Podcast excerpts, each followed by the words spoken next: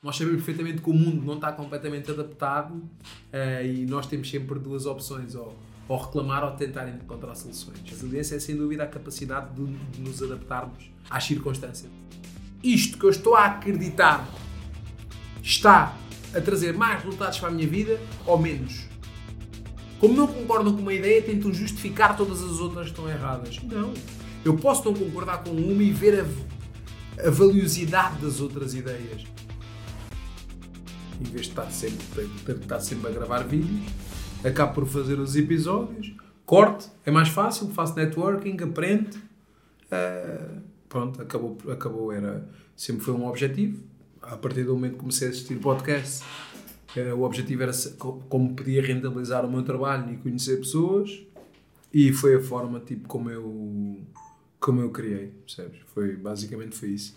É, tem, tem, pronto, e agora ao estúdio, onde gravo sempre, onde tem vindo sempre também a melhorar. Foi uma parceria que eu fiz, a nível de apoiar no estúdio, a nível de visibilidade, arranjar-lhe clientes, ali um conjunto de coisas. E o objetivo é poupar, poupar trabalho, fazer networking e aprender. E, e tentar escalar, percebes? O que eu tenho programado então para este ano é escalar isto até de uma maneira mesmo, pronto o que der. Então tivemos um patrocínio que foi a Isidor que patrocinou agora hum, uma temporada. Só que pronto, eu agora quero arranjar outro, outro patrocínio, percebes? Há ali umas coisas que eu, então preciso de uma cena mais a nível de métricas, estás a ver? Apresentei as métricas, uh, fiz, fiz essa apresentação pá, e agora quero arranjar ali uma cena melhor, um patrocínio maior, de maneira a que possa aquilo crescer mais. Vocês já estão nas plataformas todas? Sim, sim, sim. Pá, a nível de.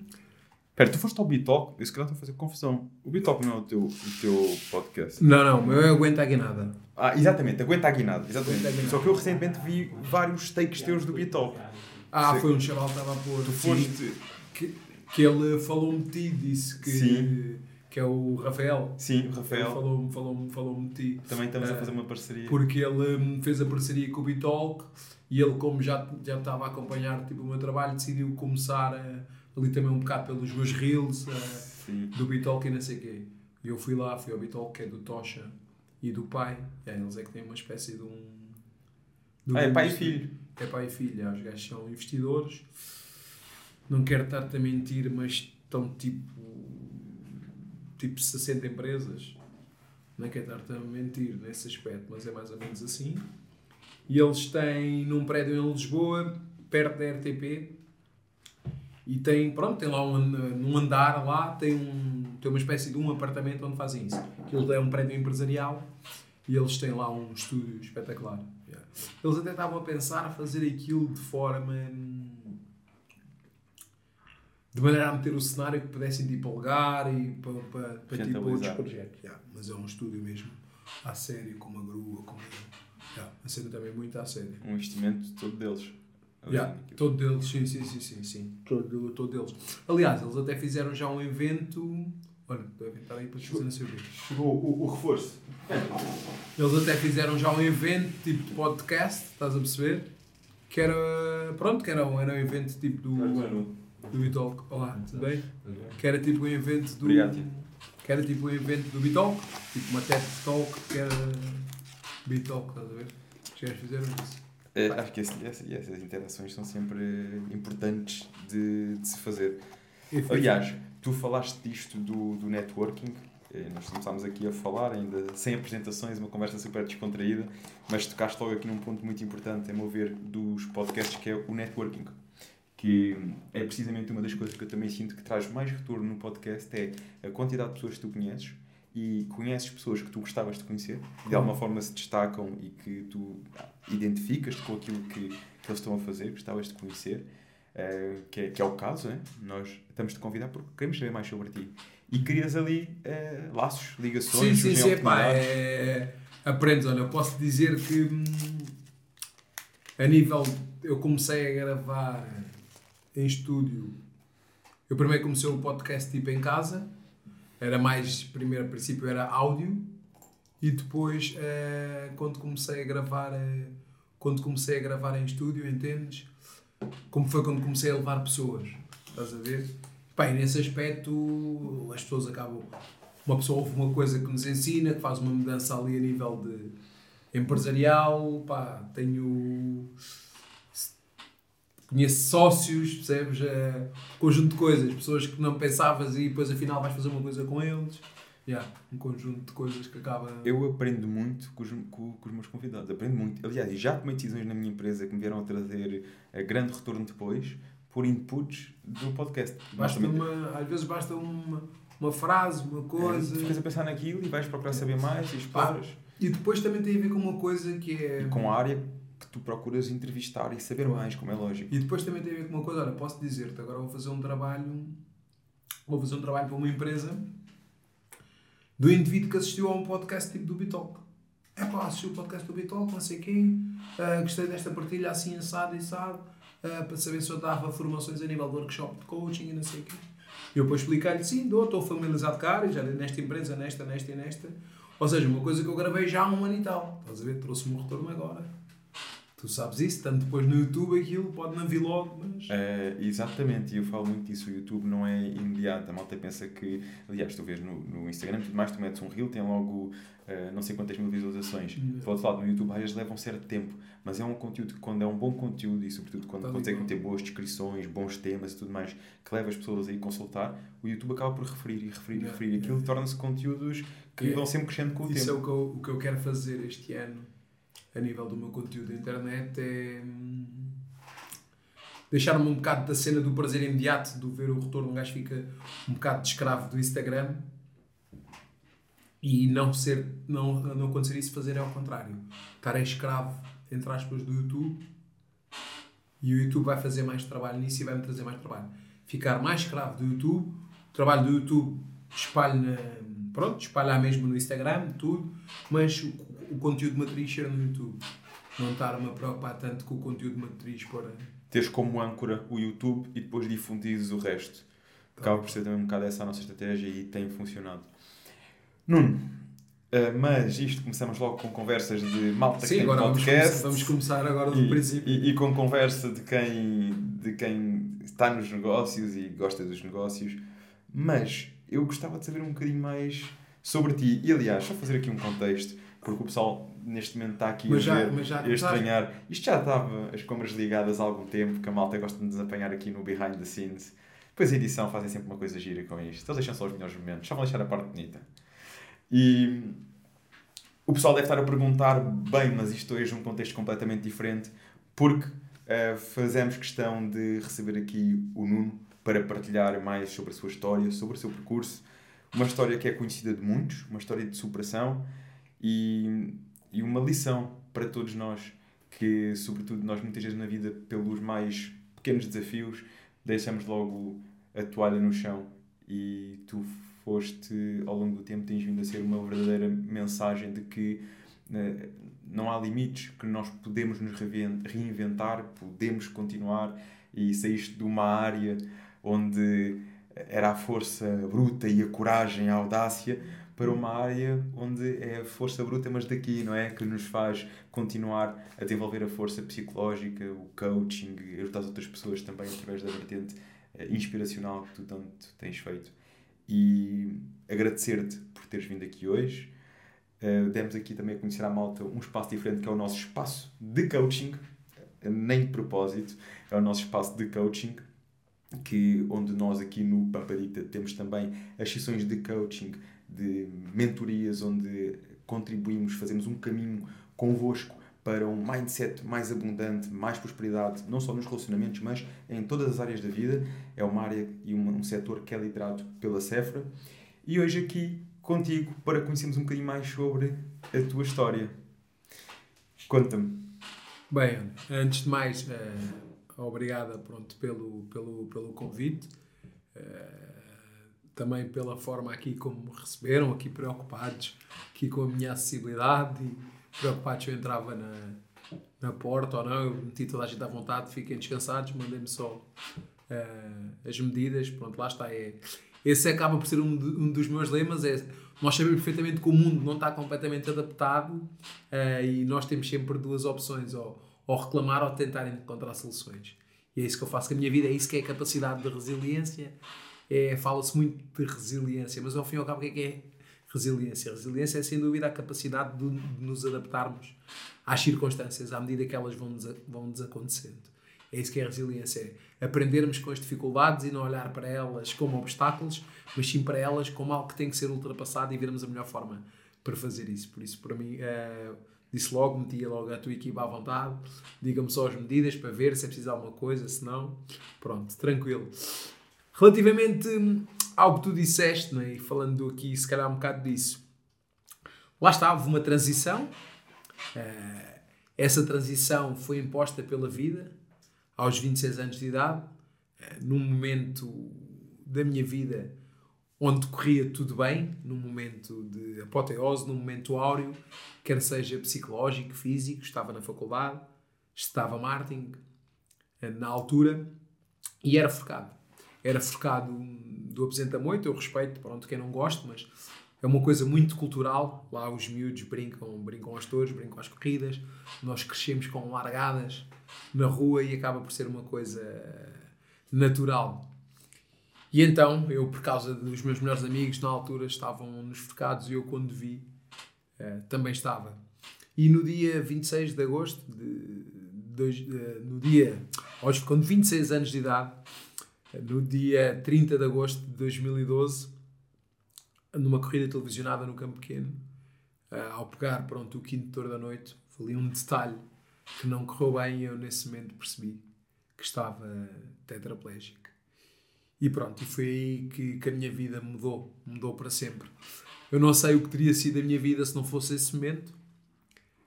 Uh, hoje sei e gosto bastante da minha vida, de como ela se transformou. E basicamente eu naquele momento percebi que o meu pescoço tinha partido e sabia que a minha vida tinha mudado para sempre. E lá está, mas este homem que, que vem aqui, que está aqui, com esta tranquilidade, isto nem sempre foi assim. E hoje, passado 11 anos, posso estar aqui tranquilo contente com tudo o que tenho vindo a conquistar, que ainda falta muita coisa, mas isto são 11 anos de construção eh, psicológica. Este momento, eh, como tu disseste, aquele, aquele momento disputou várias fases na tua vida, que uma delas é hoje em dia que te permite estar tranquilo e valorizar aquilo que tu tens. Mas não é a única fase, passaste por outras. Claro. Consegues contar-nos um bocadinho dessa fase do, do logo, Sim. do momento em si, dos tempos depois, o que é que seguiu claro. E até mesmo onde é que encontraste força para, apesar disso, podias ter contentado com uma vida normal? Alguns uh, perdem a esperança na vida, outros contentam-se com uma vida normal e tu uh, procuraste ter uma vida uh, de inspiração e tens feito um trabalho de inspiração para com os outros. Conta-nos aqui um pouco de como é que foi este percurso. Bem, o percurso começa naquele dia, como eu tinha dito.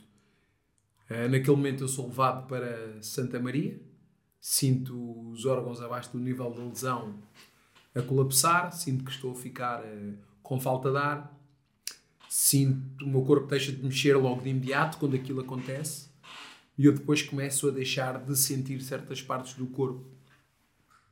Começa a faltar, começa a faltar a sensibilidade e eu lembro-me perfeitamente de estar a dizer para me tocar em certos sítios e estar-me a faltar a sensibilidade. Uh, entrei em Santa Maria, vejo a azáfama, aquela confusão toda.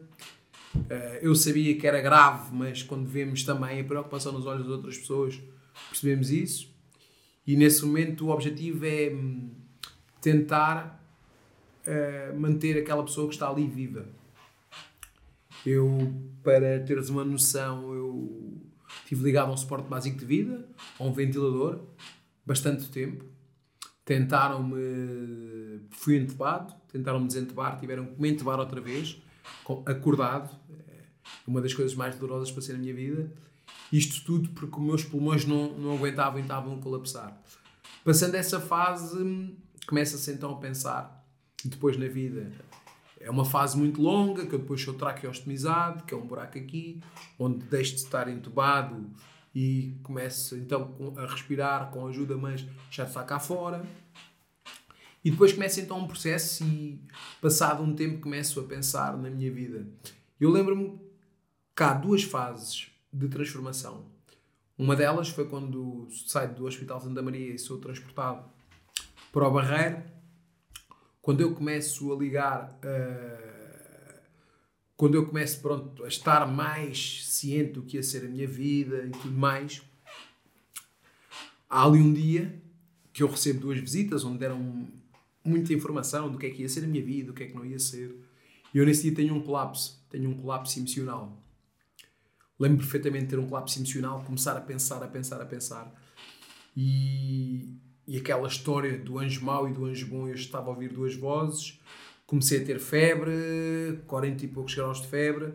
Lembro-me naquela noite bebi alguns 4, uns 4 litros de água, uh, se não mais. Um, a processar de forma. O cérebro estava a processar tão rápido, tão rápido, que eu estava uh, com muita sede. Eu lembro perfeitamente de eu ter visto uma reportagem que tinha acontecido no hospital psiquiatra no Júlio de Matos, onde pessoas, pronto, aparentemente normais, falavam sobre esses episódios de terem tido um surto quando acontece algo muito drástico na vida. Eu lembro-me, é isto que estava a acontecer. Uh, um lado do meu cérebro dizia que as coisas iam correr bem, outro lado diziam que iam correr mal, e eu pensei, estou a ficar maluco. Lembro-me dessa reportagem, lembro-me de ter chamado uma enfermeira e disse: Olha, chama a doutora, porque eu estou a ter uh, um surto. Não sei se é esta a palavra uh, a melhor utilizada no momento, mas estou, a ficar maluco, não estou, não estou bem, estou, a ouvir vozes, estou. Eu lembro perfeitamente, passei aquela noite, foi uma noite terrível eu lembro-me, a certa altura, estarem-me estarem a ajudar na cama, a virarem-me, e eu ver o lençol a passar sobre os meus olhos e eu pensar: olha, pensam que eu estou morto, estão-me a tapar, mas eu estou vivo. Ou seja, para veres o grau de coisas que eu já estava a pensar.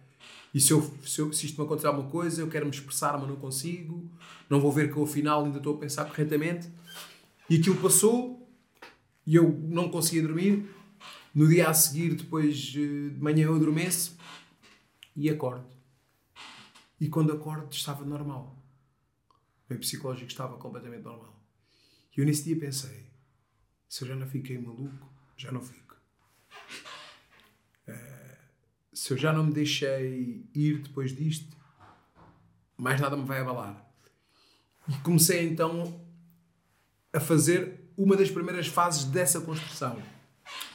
Temos depois, ainda internado no, no Barreiro, para teres uma noção, o meu acidente é em 30 de agosto e estamos a falar, se calhar, um mês e tal depois, dois, ainda em cuidados intensivos, eu começo a querer largar a traqueostomia. Nessa fase começa a acontecer, então, aquela batalha contra a mente, uma das primeiras batalhas contra a mente. Porquê? Porque eu tinha que passar por esse medo de largar a tráquea ou largar a tráquea. Eu ia tirar e ia fechar. Ia terem que fechar outra vez, cozer isto. E eu aí já não ia respirar com ajuda. Certo? Inicialmente metem também uma coisa no nariz para te ajudar. Mas se eu precisasse de ser aspirado para tirar as secreções e aquelas coisas, não é? Uh, já não podia ser por aqui, tinham que ser ou pelo nariz, que, é, que acaba por ser à bruta, ou pela grande.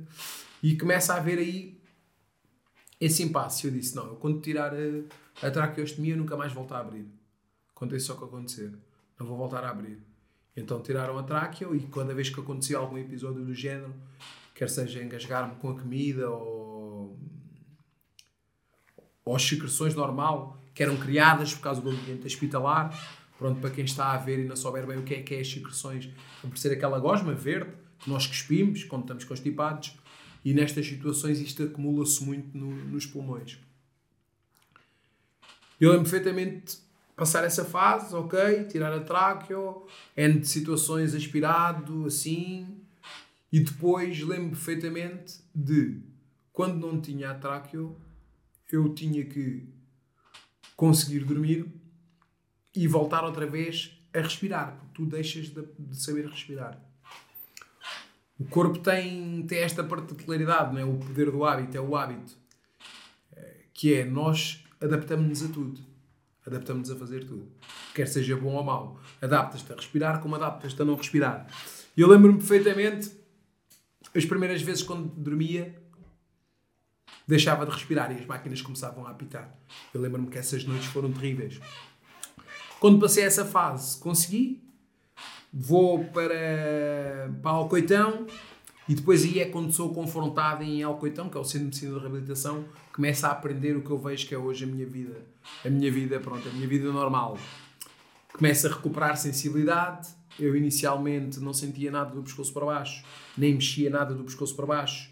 Hoje em dia já sinto o corpo todo e tenho movimentos, o que me permite guiar esta cadeira. E foi uma construção.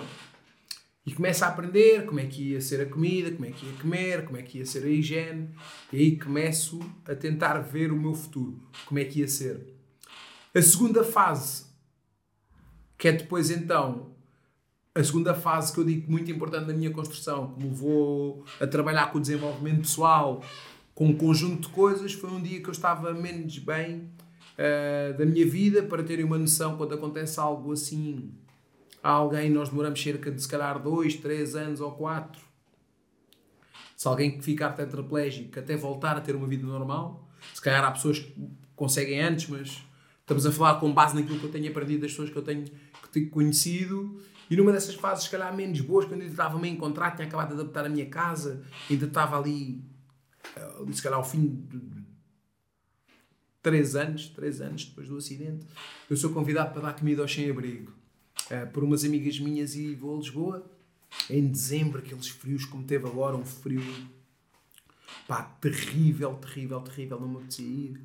E eu agarrei numas roupas, juntei umas roupas velhas, aquelas roupas que nós não queremos, dizemos que não temos nada no armário, estamos a reclamar, juntei as roupas, fomos todos, uh, vários amigos meus, pá, pessoas privilegiadas, que esta é a verdade, às vezes nós somos privilegiados e não temos essa noção.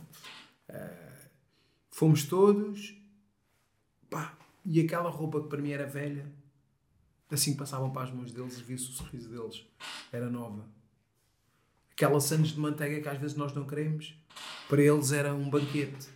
Eu cheguei a casa olhei para. Hum, cheguei a casa, ainda não era pai na altura, estavam os meus dois cães, salamandra ligada, a minha mulher à minha espera, e eu disse: pá, eu tenho tudo.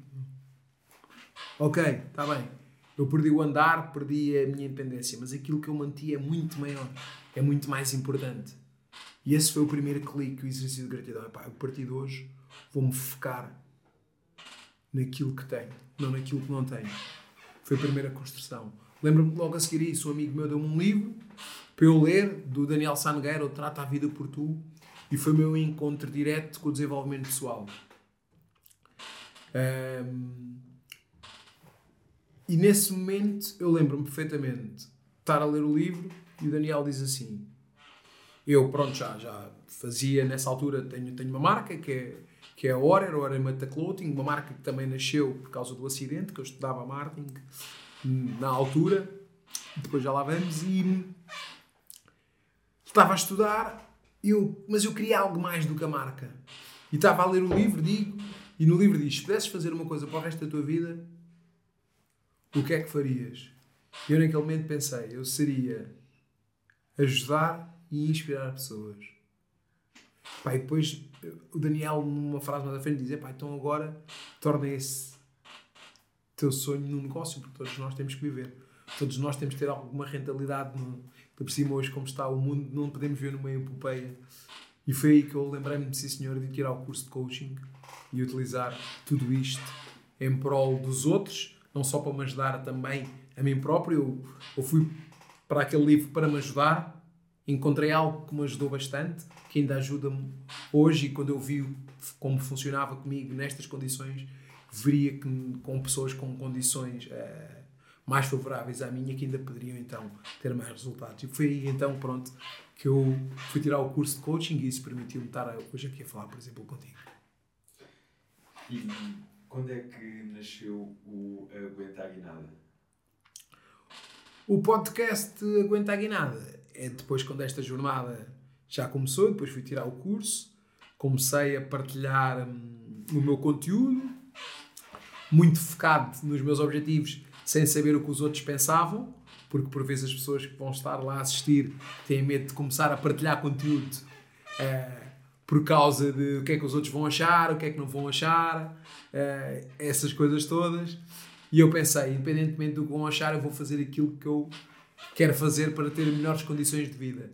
E depois, naquele processo todo, eu lembrei-me de criar um podcast com dois ou três objetivos simples: aprender, aprender com os outros, aprender com pessoas com mais conhecimento, aprender, aprender com pessoas da minha área e não só, de outras áreas, fazer networking, que é muito importante. Nós uh, não podemos crescer sozinhos.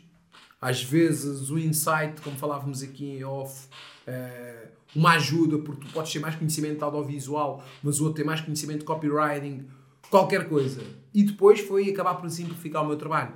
Porque ao fazer um episódio de uma hora ou de duas horas, eu consigo agarrar e nesse episódio conseguir fazer 15 reels e isso poupa-me tempo em vez de eu sentar-me, escrever 15 textos e gravar 15 vídeos. Não.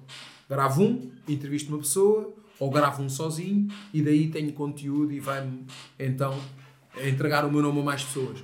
Porque o meu objetivo nisso também é escalar o meu negócio. É ok, se eu ganho X aparecendo para mil, vou ganhar X aparecendo para 2 mil, para 3, 4, 5 e até poder escalar isso ao máximo. Foi esse o objetivo do podcast. E o, o, teu negócio atual, tens a, a marca de roupa, tens a parte do coaching, e o podcast. Há assim mais alguma outra área que tu, a nível Bem, de negócio, tens alavancado? Basicamente é, tenho, tenho um ateliê, uma loja ateliê, que faz vestidos por medida. A minha mulher faz vestidos uh, por medida, temos essa parte. Tenho a marca, a marca de roupa, onde tenho online e a loja. E tenho uma pop-up móvel que transformei um contentor marítimo em loja, onde vou em eventos, uh, vários. Agora o próximo que vamos estar vai ser dia 6 e 7 de Abril, no Youth Festival Rugby, na cidade universitária, onde estou lá com o meu contentor marítimo transformado pronto, em loja. Por isso, quem quiser ver, uh, se isto sair antes, estão altamente convidados. E depois tenho a parte do coaching, onde tenho onde dou workshops de coaching a empresas, onde tenho os meus cursos online, que podem me encontrar na minha página, que é Nuno Carvalho Meta, e as minhas palestras, os meus eventos ao vivo, pronto, muito ligado nesta parte do desenvolvimento, do desenvolvimento pessoal. Estes sim é as partes principais a nível da, da, da minha rentabilidade. Indo agora aqui um bocadinho ao coaching, que foi um ponto que depois daqueles três anos após a, a, a situação começaste a, a debruçar-te mais o que é que o coaching te tem ensinado até hoje? Isto porque uh, a malta muitas vezes eu falo do coaching e tem muito aquela ideia, ah, coaching, coach há muitos, uh, generalizam muito, generalizam muito hoje em dia o coaching e muita gente não sabe o trabalho que está por trás e o quanto as ferramentas do coaching nos podem ajudar a alavancar uh, várias áreas da nossa vida, às vezes com as perguntas certas. Nós estamos tão envolvidos no nosso dia a dia, na nossa rotina, que muitas vezes nos esquecemos de fazer as perguntas certas e ter alguém que, eh, através das técnicas, do conhecimento que essa área nos dá, que consiga fazer as perguntas certas em cada situação, muitas vezes desbloqueia ali ideias e, e faz-nos alavancar áreas da nossa vida. Como é que esta área foi uh, tão importante? De que forma é que isto entrou na tua vida e como é que tem sido tão transformador até aqui? Bem, boa pergunta. Ainda bem que fizeste-me essa pergunta. Para quem está lá a assistir, como é óbvio, há uma áurea negativa atrás da palavra coaching, que as pessoas não sabem, dizem que é banha da cobra, um conjunto de coisas. Mas esta conversa sobre o coaching aconteceu ao longo da história, ao longo de séculos, com tudo o que aparece de novo. Quando apareceu a filosofia foi igual, a seguir à filosofia apareceu a psicologia foi igual, e cada vez que aparece algo novo, é sempre igual, porque há sempre ceticismo, é novo. E está tudo bem, é normal. Mas para quem está-nos lá a assistir, se perguntarem grandes psicólogos, um conjunto de coisas, há grandes nomes no coaching, como o Tony Robson, uh, ou seja, um conjunto de coisas. Mas o que é que é o coaching? O coaching é levar a pessoa do estado atual ao estado desejado. Identificar a pessoa no estado em que está e levar ao estado desejado. Com um conjunto de perguntas, ferramentas. Só que as pessoas pensam que sem saber, às vezes por causa de trabalhos errados por causa de alguns coaches, se calhar eu também já errei, faz parte de todo o meu crescimento. Uh, sem errarmos, nós não aprendemos. As pessoas acham que o coach são coisas motivacionais. Bora, faz. Não. o coaching são métodos. Basicamente era quase como por vezes tivéssemos alguém fora da nossa cabeça, sem as nossas emoções, porque o que nos atrapalha muito por vezes é ter emoções, porque por isso é que nós temos sempre soluções para os problemas dos outros, porque nós estamos a viver eles emocionalmente. As pessoas acham, ah, o ser humano não é tão emocional, eh, somos mais racionais. Mentira, as três partes do cérebro, com base na teoria do cérebro trino, é a parte reptiliana, primeiro a ser desenvolvida a parte da sobrevivência, o nosso lado mais de confronto, por isso é quando dizemos, alguém nos diz algo que não, não gostamos, nós temos, eh, reagimos quase como a nossa vida dependesse disso. A segunda parte do cérebro, límbico, que é o emocional, foi quando começámos a criar as comunidades, a vivermos em caverna. E só por fim o neocórtex, que é a parte mais racional, ou seja, esta é a última fase. E a mensagem, por norma, toca no reptiliano, depois é que passa para o límbico e por fim neocórtex. Reptiliano, a raiva, queremos bater noutra pessoa, depois pensamos, porquê é que eu fiz isto? E depois, passado umas horas ou um dia, pá, isto não faz sentido nenhum. Eu devia ter ignorado aquele gajo.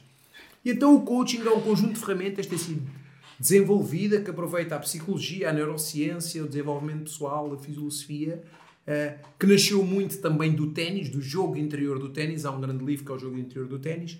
Convido a todos a ver um documentário do Netflix que é um Breaking Point, uh, onde os jogadores de ténis muitas vezes perdem por causa do seu psicológico, aquele jogo interno, onde está lá um indivíduo que é o Patrick, que faz um trabalho fantástico, especialista em coaching, que é treinador de ténis, ele trabalha muito a performance mental dos jogadores, que ele foi um grande treinador da Serena Williams e agora treina outros jogadores. E ele também tem um documentário que é a regra do jogo, onde entra o Mourinho, onde ele fala e dá técnicas de coaching brutal. E para quem duvidar, veja isso e veja o que é que é o coaching entrar em ação.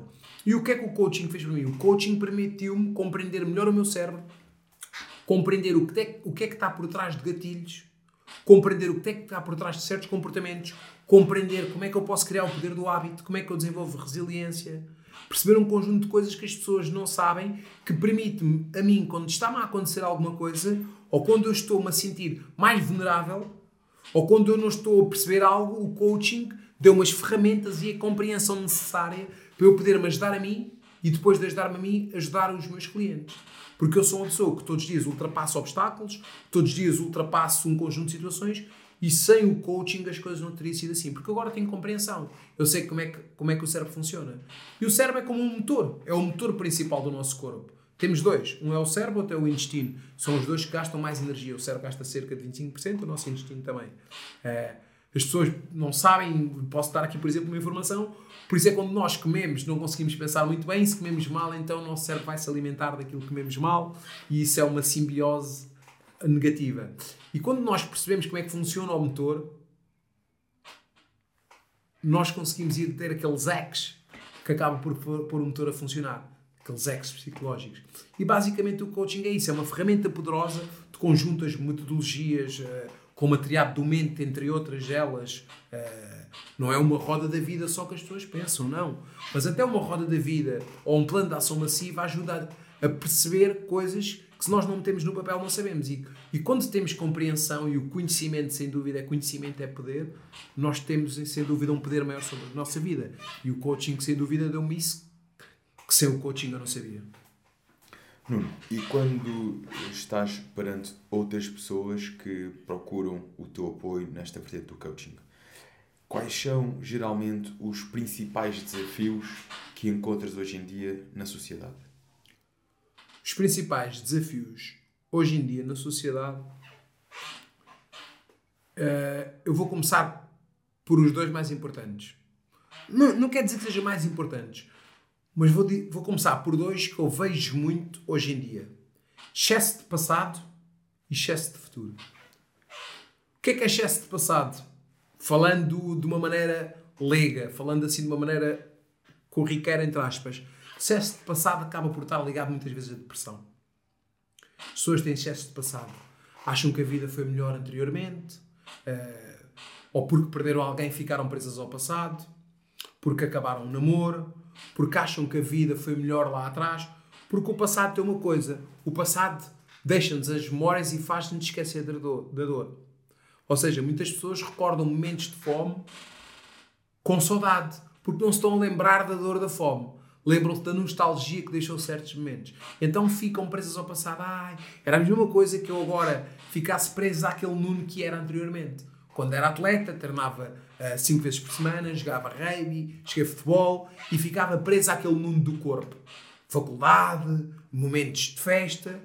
Se esse Nuno tem ficado preso no passado, eu hoje estava aqui completamente triste. Estão a fazer entender? Porque ficava preso ao Nuno que eu tinha sido. Por outro lado, há pessoas que têm excesso de futuro. O que é que é excesso de futuro? Ansiedade. Estão sempre ansiosas.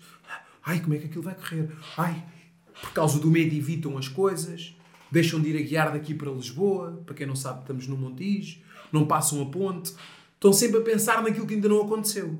E então, se estão no passado ou estão no futuro, esquecem-se de viver o presente como o próprio nome indica, é um presente que a vida tem para nos dar. Qual é que são as pessoas mais completas que tu vês? Qual é que são as pessoas com mais resultados? Pessoas com mais resultados são aquelas, ok, têm um olho no futuro porque querem, e o futuro serve como uma rota, serve como um farol, mas depende do que tu fazes no presente. Porque tu não vais ter uh, ah, 200 mil euros na conta daqui a uns anos se não fizeres nada hoje. E as pessoas ficam focadas no presente sem fazer nada todos os dias. Uns ficaram presos no passado, outros estão presos, entre aspas, no presente, no, presos no futuro, digo ninguém está preso no futuro, mas a sua cabeça está presa a uma ansiedade ou uma espiral, tornamos-se ansiosos, achamos que a ansiedade é má, usamos a ansiedade de forma errada, porque a ansiedade é um bom mecanismo, serviu até hoje para nos mantermos vivos e não vivemos o presente. Eu diria que isto é uma das bolas que acontece. E depois, porque estamos a educar cada vez mais uma sociedade não competitiva, o que é mau, as pessoas acham que têm direito a tudo sem fazer nada, mas Deus pode fazer tudo por nós menos a nossa parte. Ok, acontece algo mau a nós, aconteceu-me a mim, não é? Uh, eu subo também que aconteceu-te a ti, subo agora há pouco tempo, mas tu tens de fazer a tua parte. Porque lá está, Deus pode fazer tudo por nós, só que a fé não adianta. A fé é o acreditar com o agir, não é só acreditar, vou aqui rezar e vou resolver a minha vida. Não, eu tenho que acreditar, mas tenho que dar o primeiro passo. Deus próprio diz na Bíblia: levanta-te e anda. Não fiques só à espera que aconteça aí o milagre. E as pessoas não tomam atitude, não agem, e neste conjunto de coisas isto acontece aqui uma bola de neve e que temos que aplicar as ferramentas, mas sem dúvida diria que estes pontos são os principais num conjunto de outras coisas, mas é a falta de atitude e, e não estarmos a, a saber viver o presente mas depois, como é óbvio, entra aqui outro conjunto de fatores, como produtividade, como disciplina, como um conjunto de coisas, mas sem dúvida eu diria que é falta de coragem, daí as pessoas terem um medo enorme uh, do futuro, mas eu tenho medo do futuro. Eu sinto ansiedade. Só que as pessoas têm que perceber que coragem não é não sentir medo, coragem é avançar, apesar do medo. É tu saberes, eu vou ter medo, isto mete medo, eu tenho, mas as grandes recompensas estão para lá do medo. É eu saber que vou à mesma com medo e depois de ultrapassar aquele medo, lá está a recompensa. E é assim que nós vamos sempre conseguindo fazer algo na vida. Uh, no futuro, vivendo o presente e fazer diariamente aquilo que nos compete e que é na nossa parte, sem dúvida. E que isso são os principais fatores que eu tenho encontrado nas pessoas. Disseste uma coisa, a meu ver, muito importante e muito marcante e que é uma mensagem que eu gostava aqui de sublinhar e de até desenvolver um bocadinho mais, que é tinhas um, o, o Nuno do corpo, nos 26 anos, do vigor físico, do, no auge e na força da idade, e tiveste que fazer o caminho de perceber que esse Nuno do corpo era passado e que agora eras muito mais do que isso conseguias afastar-te do Nuno, que era se calhar na altura exclusivamente corpo, coragem, a audácia de se meter à frente de um touro, que pouca gente tem essa coragem de o fazer, mas um Nuno que hum, não, tinha, não, não tinha necessariamente perdido, mas tinha assim desbloqueado uma área nova na sua vida, que é a área da mente e tudo aquilo que existe na área da mente. E eu imagino que isto não tenha sido um, um caminho fácil, como tu disseste, e bem, eu também já passei pelos meus desafios, nomeadamente um, um, um grande desafio na minha vida em 2023. E, e, e quando tu há bocado contavas a tua história, eu conseguia sentir um, e, e, de alguma forma um, uma grande compaixão com aquilo que tu dizes, porque também passei, passei por aquele embate de, de acontecer alguma coisa que tu de repente, no auge da tua idade, tipo, uau, wow, mas afinal nós consideramos-nos uh, super-heróis, não é? Com 26 anos, com 30 anos, mas afinal a vida mostra-nos que hum, a importância da humildade. E, e, todos nós ao longo da vida, uns de uma forma, outros de outra, vamos. Alguns, se calhar, eh, nunca, mas eu acredito que a grande maioria das pessoas, ou pelo menos quem está receptivo para a evolução, consegue ir buscar essas lições à vida e perceber que lições a vida está, está a trazer. E, e muitas vezes perceber que não somos só o corpo, não somos somente. Uh, há mais do que isso. Como é que foi este caminho para ti? Este caminho é, acaba por ser um processo diário. É, é como tu disseste, é estarmos abertos à evolução. É nós queremos evoluir. É, é tu aceitares que não existe vidas perfeitas, é fazeres um exercício de gratidão e olhares para ti como uma pessoa que pode falhar, como um falho. E que és um projeto, és um bocado de barro estás sempre em construção, não é? Como o bodybuilding. Estamos aqui num ginásio. O que é que quer dizer bodybuilding? Esculpir o corpo. E tu podes esculpir o corpo e a mente. E isso é um processo que vai durar até ao fim das nossas vidas, onde nós vamos estar sempre a encontrar e a perder-nos. Mas quando nós perdemos-nos, é momentâneo. Nós não somos perdidos. Nós perdemos-nos. Então voltamos a encontrar e acontece fases menos boas que eu tenho. Aceito essas fases como parte da minha construção. E eu, há pouco tempo, no documentário que eu falei, no Breaking Point, o Patrick diz uma coisa muito incrível. Quando um jogador dele está altamente destroçado, um jogador dele de ténis, ele diz assim: Calma, isto é bom. É nestes momentos que nós conseguimos ver aquilo que temos que melhorar. Porque quando está tudo bem, nós não sabemos o que é que tem que melhorar. Está tudo bem. Mas nestes momentos que está o caos, que está tudo partido e que achamos que está tudo estragado, é aqui que nós vamos ver os detalhes que nos podem trazer para cima, não por onde estávamos, para mais acima ainda. Que é o que acontece cada vez que nós acabamos por estar completamente rasos. Eh, e ao fim e ao cabo é isso. É, tem sido um processo longo. Eh, eu, se não estou em erro, vai fazer 5 anos que me formei como, como como coach, estudo diariamente. Eh, as pessoas dizem, ai, tira uma formação. O tirar uma formação não vai valer que tu faças o teu trabalho. Porque tirar uma formação, todos tiram. Agora, estudares e conseguires criar uma empresa à volta. Mas, como é óbvio, há mais profissionais. E há. E eu posso ter sido um deles. Uh, neste momento, tenho a certeza e tenho completamente a valência das minhas capacidades. Mas há maus médicos, há maus psicólogos, há maus carpinteiros, há maus pintores vai sempre haver maus uh, profissionais em todo lado. Como é óbvio, ter que se melhorar algumas coisas no coaching. Claro que sim, ninguém diz o contrário. Mas sem dúvida, os resultados do coaching estão à vista. É. Mas às vezes é, pronto, as pessoas acreditam no que quiserem, mas o processo a nível de pessoa e desta construção é começa todos os dias, David, quando eu acabo de me despachar, para teres uma noção, a minha rotina demora cerca de duas horas duas a três horas até por um supositório, fazer as coisas, ir para a grua, uh, fazer, para fazer as necessidades para a cama de banho, tomar banho, voltar à cama para vestir, até estar pronto. E eu faço uma coisa, a partir do momento que eu estou nesta cadeira, da maneira como tu estás a ver, tudo aquilo que eu tive que passar ficou lá atrás. Eu aí entrego o meu melhor de mim às pessoas. É todos os dias este processo faz-me mais resiliente, mais perspicaz, uh, tudo. Porquê? É, ai, agora o meu dia começou mal, vai correr tudo mal. Não. Cabe-nos a nós decidir a quando cortar o mal. Claro que eu tenho dias que. Não, mas. E é um processo, ou seja, são 11 anos num processo. É, hoje tenho 37 anos e é, é um processo que tem uma construção diária, sempre a aprender. E quando leio uma coisa, leio, pá, agora percebi mais isto sobre o cérebro. Boa, agora isto faz sentido agora mais aquilo. E estar sempre a aplicar comigo. Aprender para aplicar comigo, para depois então poder aplicar com os outros. É isso que eu faço. E aquilo que eu falo é. Eu quando falo e quando ensino, não é nada que, que eu não acredito. Eu tenho que aplicar comigo. Eu posso dizer, uh, uma, por exemplo, uma das coisas que é, por exemplo, havia uma das coisas que para mim fazia uma grande confusão, que era a teoria, por exemplo, dos 21 dias de criar um hábito, de Maxwell Maltz. Isso é mentira. Um hábito não se cria em 21 dias. E há muitas pessoas que ainda hoje dizem: Ah, vamos fazer aqui o hábito de criar-se em 21 dias. Não. Essa teoria começou a surgir há uns anos por causa de um livro uh, do Maxwell Maltz, que ele, nesse livro, relata que os pacientes dele, muitos tinham-se adaptado às próteses e um conjunto de coisas em 21 dias. Só que isso mesmo assim era a média. Só que esse resultado tinha dado, alguns tinham-se adaptado às próteses em 6 dias, outros tinham-se adaptado em mil dias, e isso levou a um conjunto de erros. Pessoas, grandes pessoas leram esse livro, como o Tony Robinson, entre outras, que, que, acabaram por ajudar, por exemplo, nessa, nessa mentira, porque anteriormente havia mais, menos informação, hoje há mais. Hoje em dia há estudos que indicam que é 66 dias, mas mesmo assim isto é um bocado vago. Porque mais uma vez falava-se da média.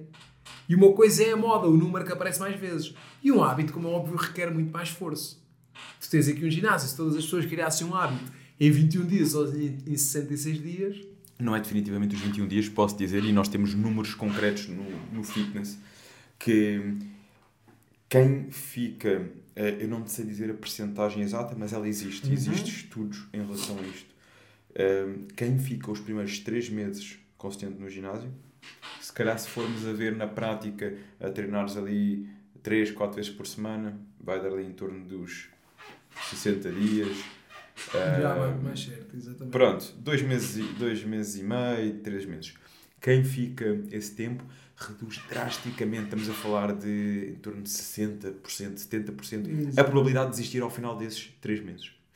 Ou seja, cria-se aqui realmente uh, esta métrica dos três meses no que diz respeito ao fitness, uhum. os três meses. Tanto que nós temos muito a vertente da instrução das equipas de serem altamente atenciosas. Nós, nós aqui, particularmente, temos o cuidado sempre de acompanhar a pessoa, mas nos primeiros três meses perceber sempre, estarmos altamente atentos, do género, olha, se o treino não funcionou, vamos adaptar, ou seja, para trabalhar aqui também com fatores motivacionais uhum. e garantir que a pessoa cria este hábito, esta rotina de ir ao ginásio.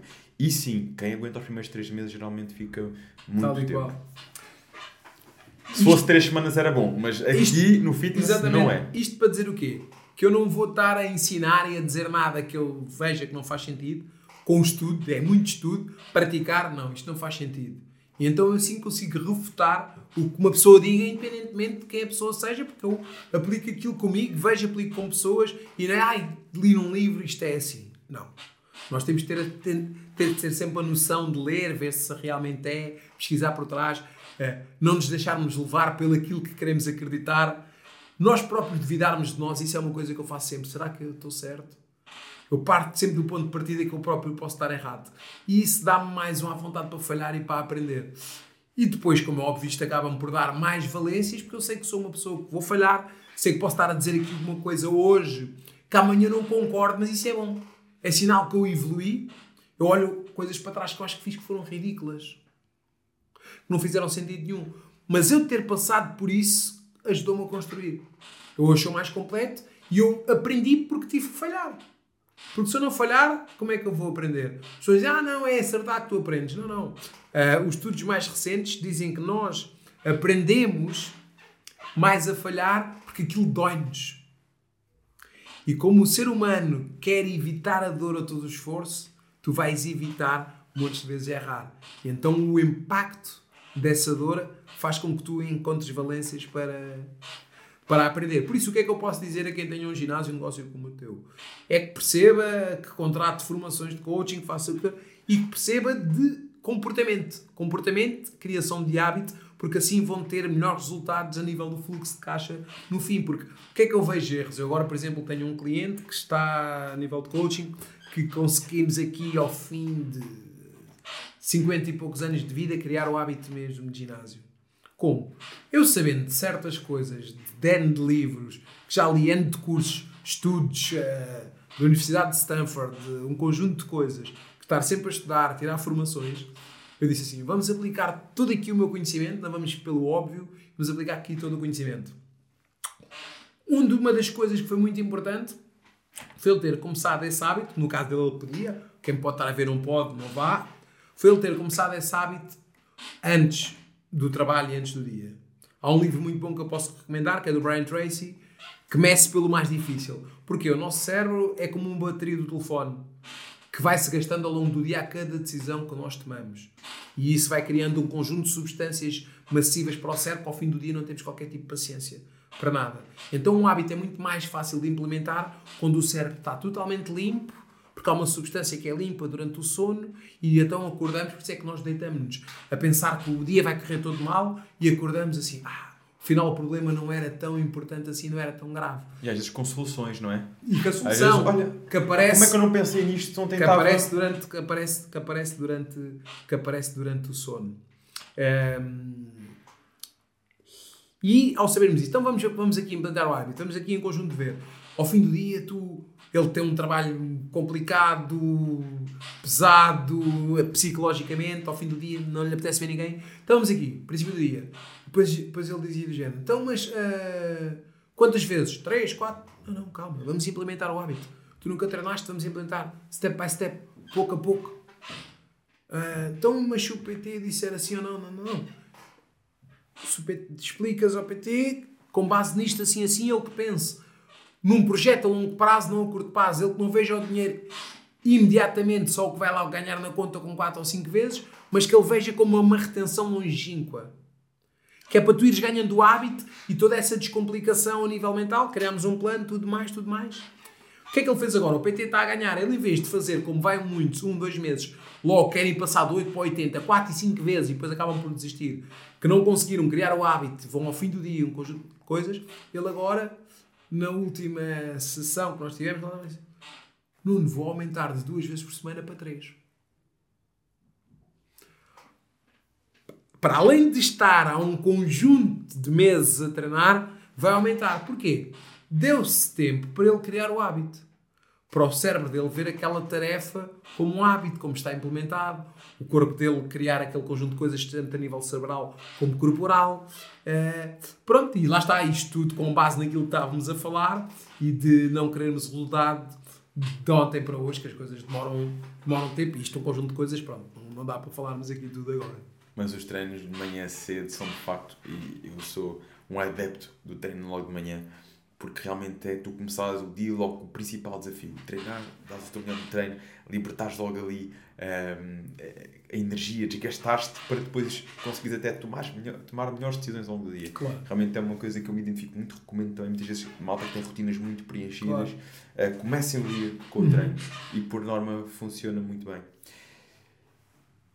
Agora, Nuno, também perceber aqui, uh, nós uh, temos a constante sede de progresso e fazemos este caminho. Uh, certamente os livros têm um papel fundamental e eu ainda quero voltar a esse tema dos livros contigo.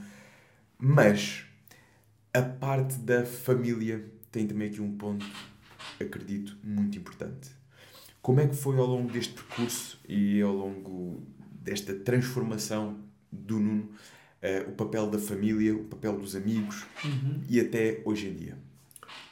A parte da família é, é super importante, é tudo, é um dos pilares, porque nós não somos ninguém sozinhos. O ser humano, uma das necessidades humanas é conexão e amor, e nós temos a necessidade. De, a evolução do ser humano foi assim: cavernas, viver comunidade, e nós temos essa necessidade do toque, de sentirmos uh, acarinhados, acompanhados. Nós evoluímos para isso. O ser humano é de, é de conexões. E nós sem ninguém, sem ajuda, nós não somos ninguém sem, sem pessoas e sem ajuda.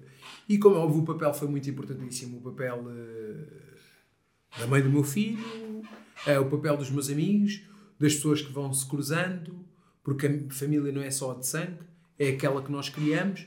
Foi sem dúvida um papel muito importante da comunidade ao início que me ajudou quando isto aconteceu.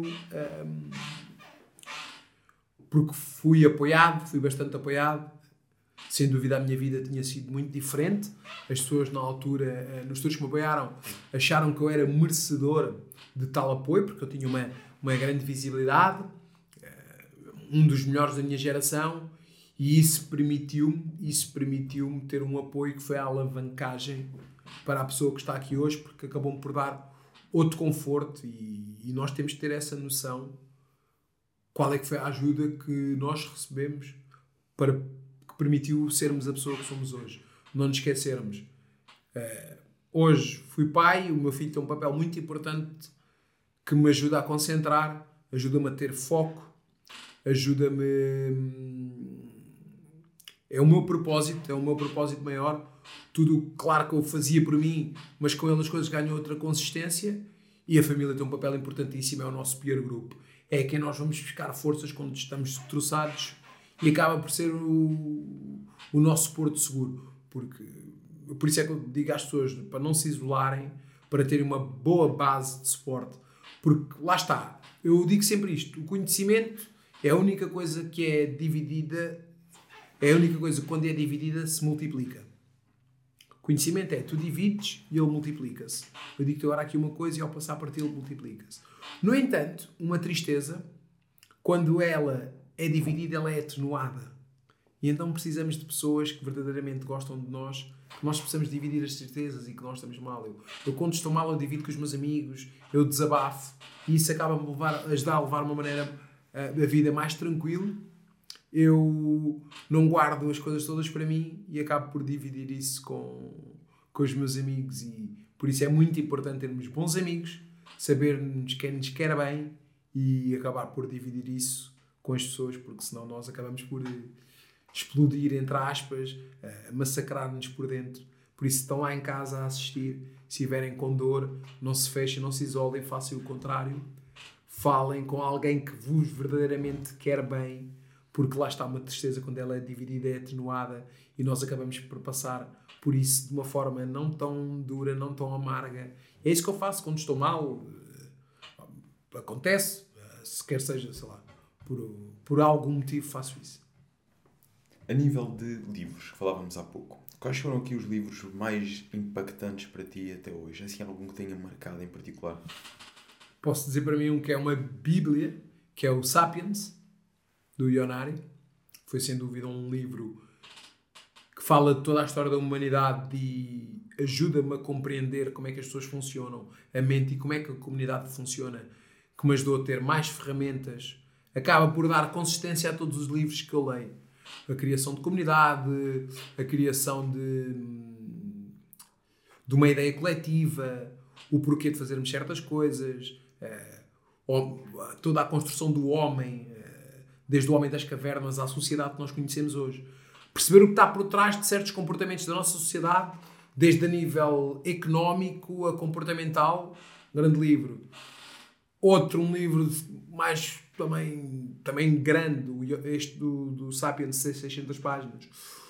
Outro também, não diria que não é um, um, livro para iniciantes, mas o Pensar Rápido, Pensar Devagar, de Daniel Kellman, que é o, um indivíduo que ganhou o Prémio Nobel da Economia, que explica também todo o comportamento das pessoas, uh, o sistema 1 e 2 do cérebro, Pensar Rápido, Pensar Devagar. Brian Tracy, do Começa pelo mais difícil. Hábitos Atómicos, James Clear, Uh, da Nike, o livro da história da Nike também extraordinário.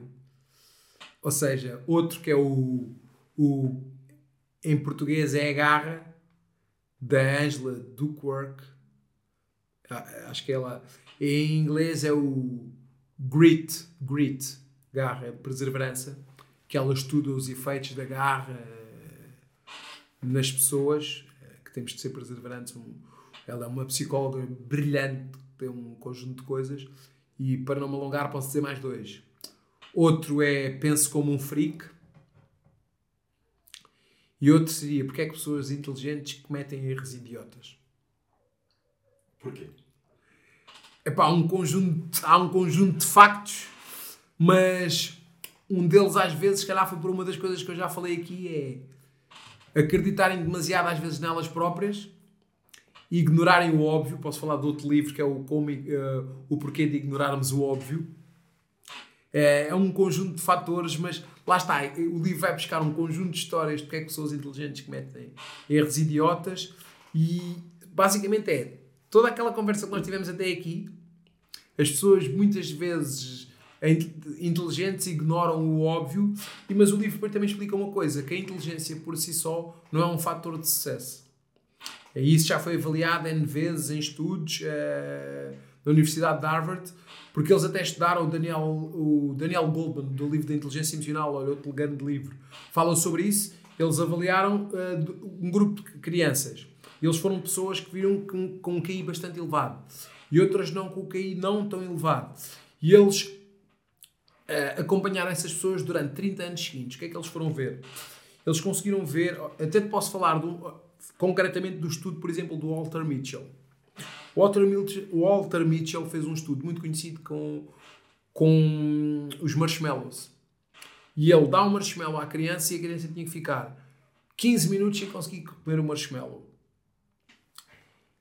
A criança que não comesse o marshmallow, eles davam um segundo marshmallow. Isto na década de 1960. O que é que eles conseguiram identificar neste fator? E depois eu já volto outra vez ao livro do que é que pessoas inteligentes cometem erros idiotas. Eles identificaram que aquelas pessoas que resistiram mais ao prazer imediato, ao fim de 30 anos, acabaram por ter mais sucesso. E não tinha nada a ver com a inteligência emocional. Essas pessoas conseguiam resistir mais a drogas, a álcool.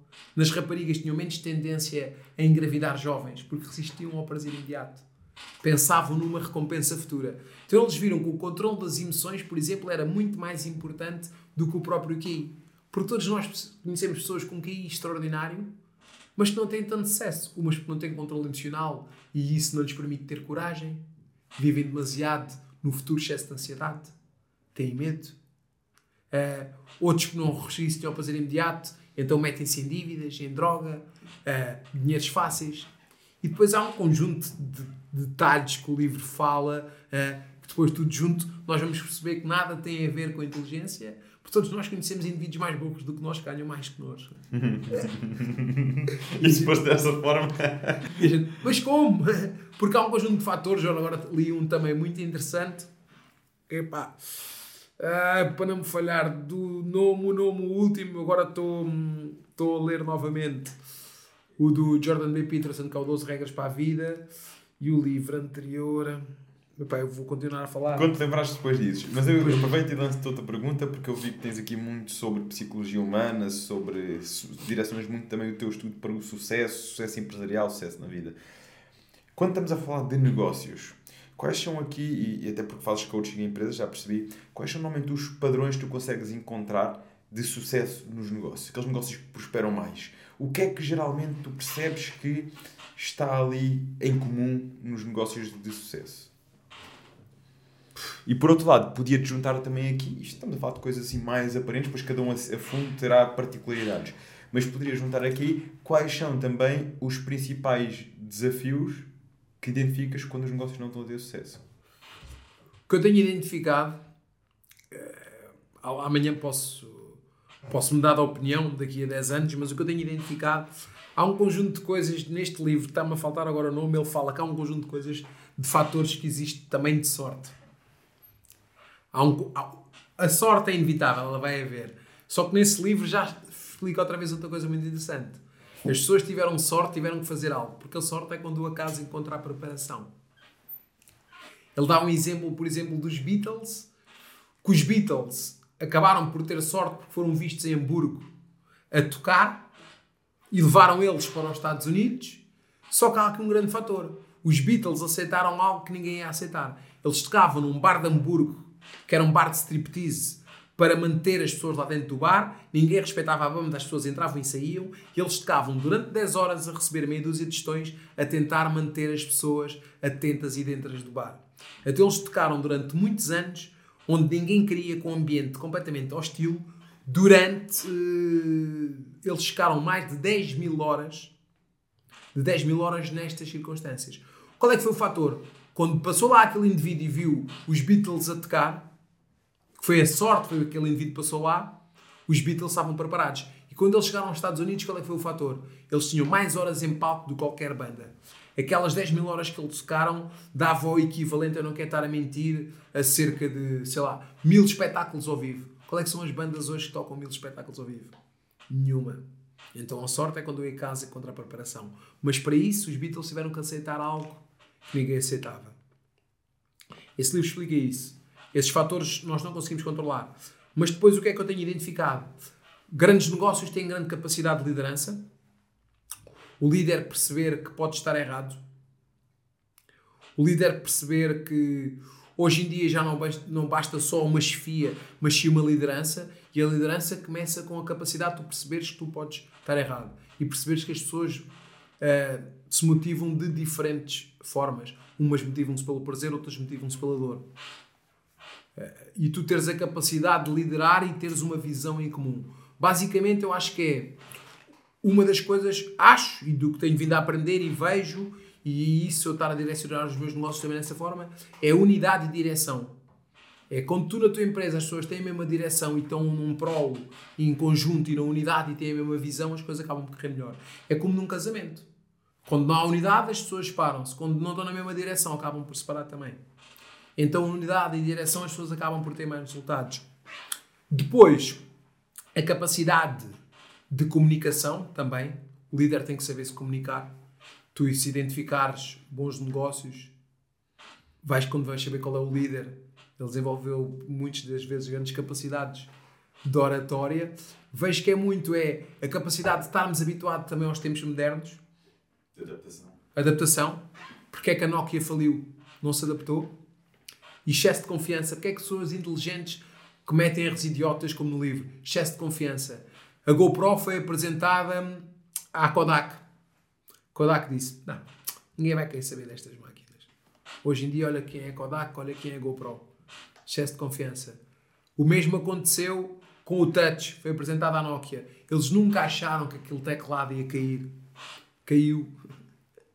Ignoraram o óbvio. As coisas estão a mudar. Então já encontramos aqui um conjunto de fatores. Então o excesso de confiança e a arrogância é um dos fatores. Mas será que era o óbvio nessa altura? Quando falámos da apresentação do, do, do Touch à Nokia, será que na altura era óbvio? Não é? Pode não ser óbvio, mas tu não podes é ter excesso de arrogância. Sim, sim, sim. Isso, Estás a perceber? Claro sim, Porque sim. o óbvio. Estar receptivo a perceber, olha, questionar. Questionar. Exatamente. Será que. Voltamos ao que eu falei ao princípio, que é eu posso estar errado. Eu posso estar errado. E nos negócios, às vezes, é isso. Há grandes empresas que, por vezes, compram uma, uma coisa só para não ficar de fora e às vezes corre mal.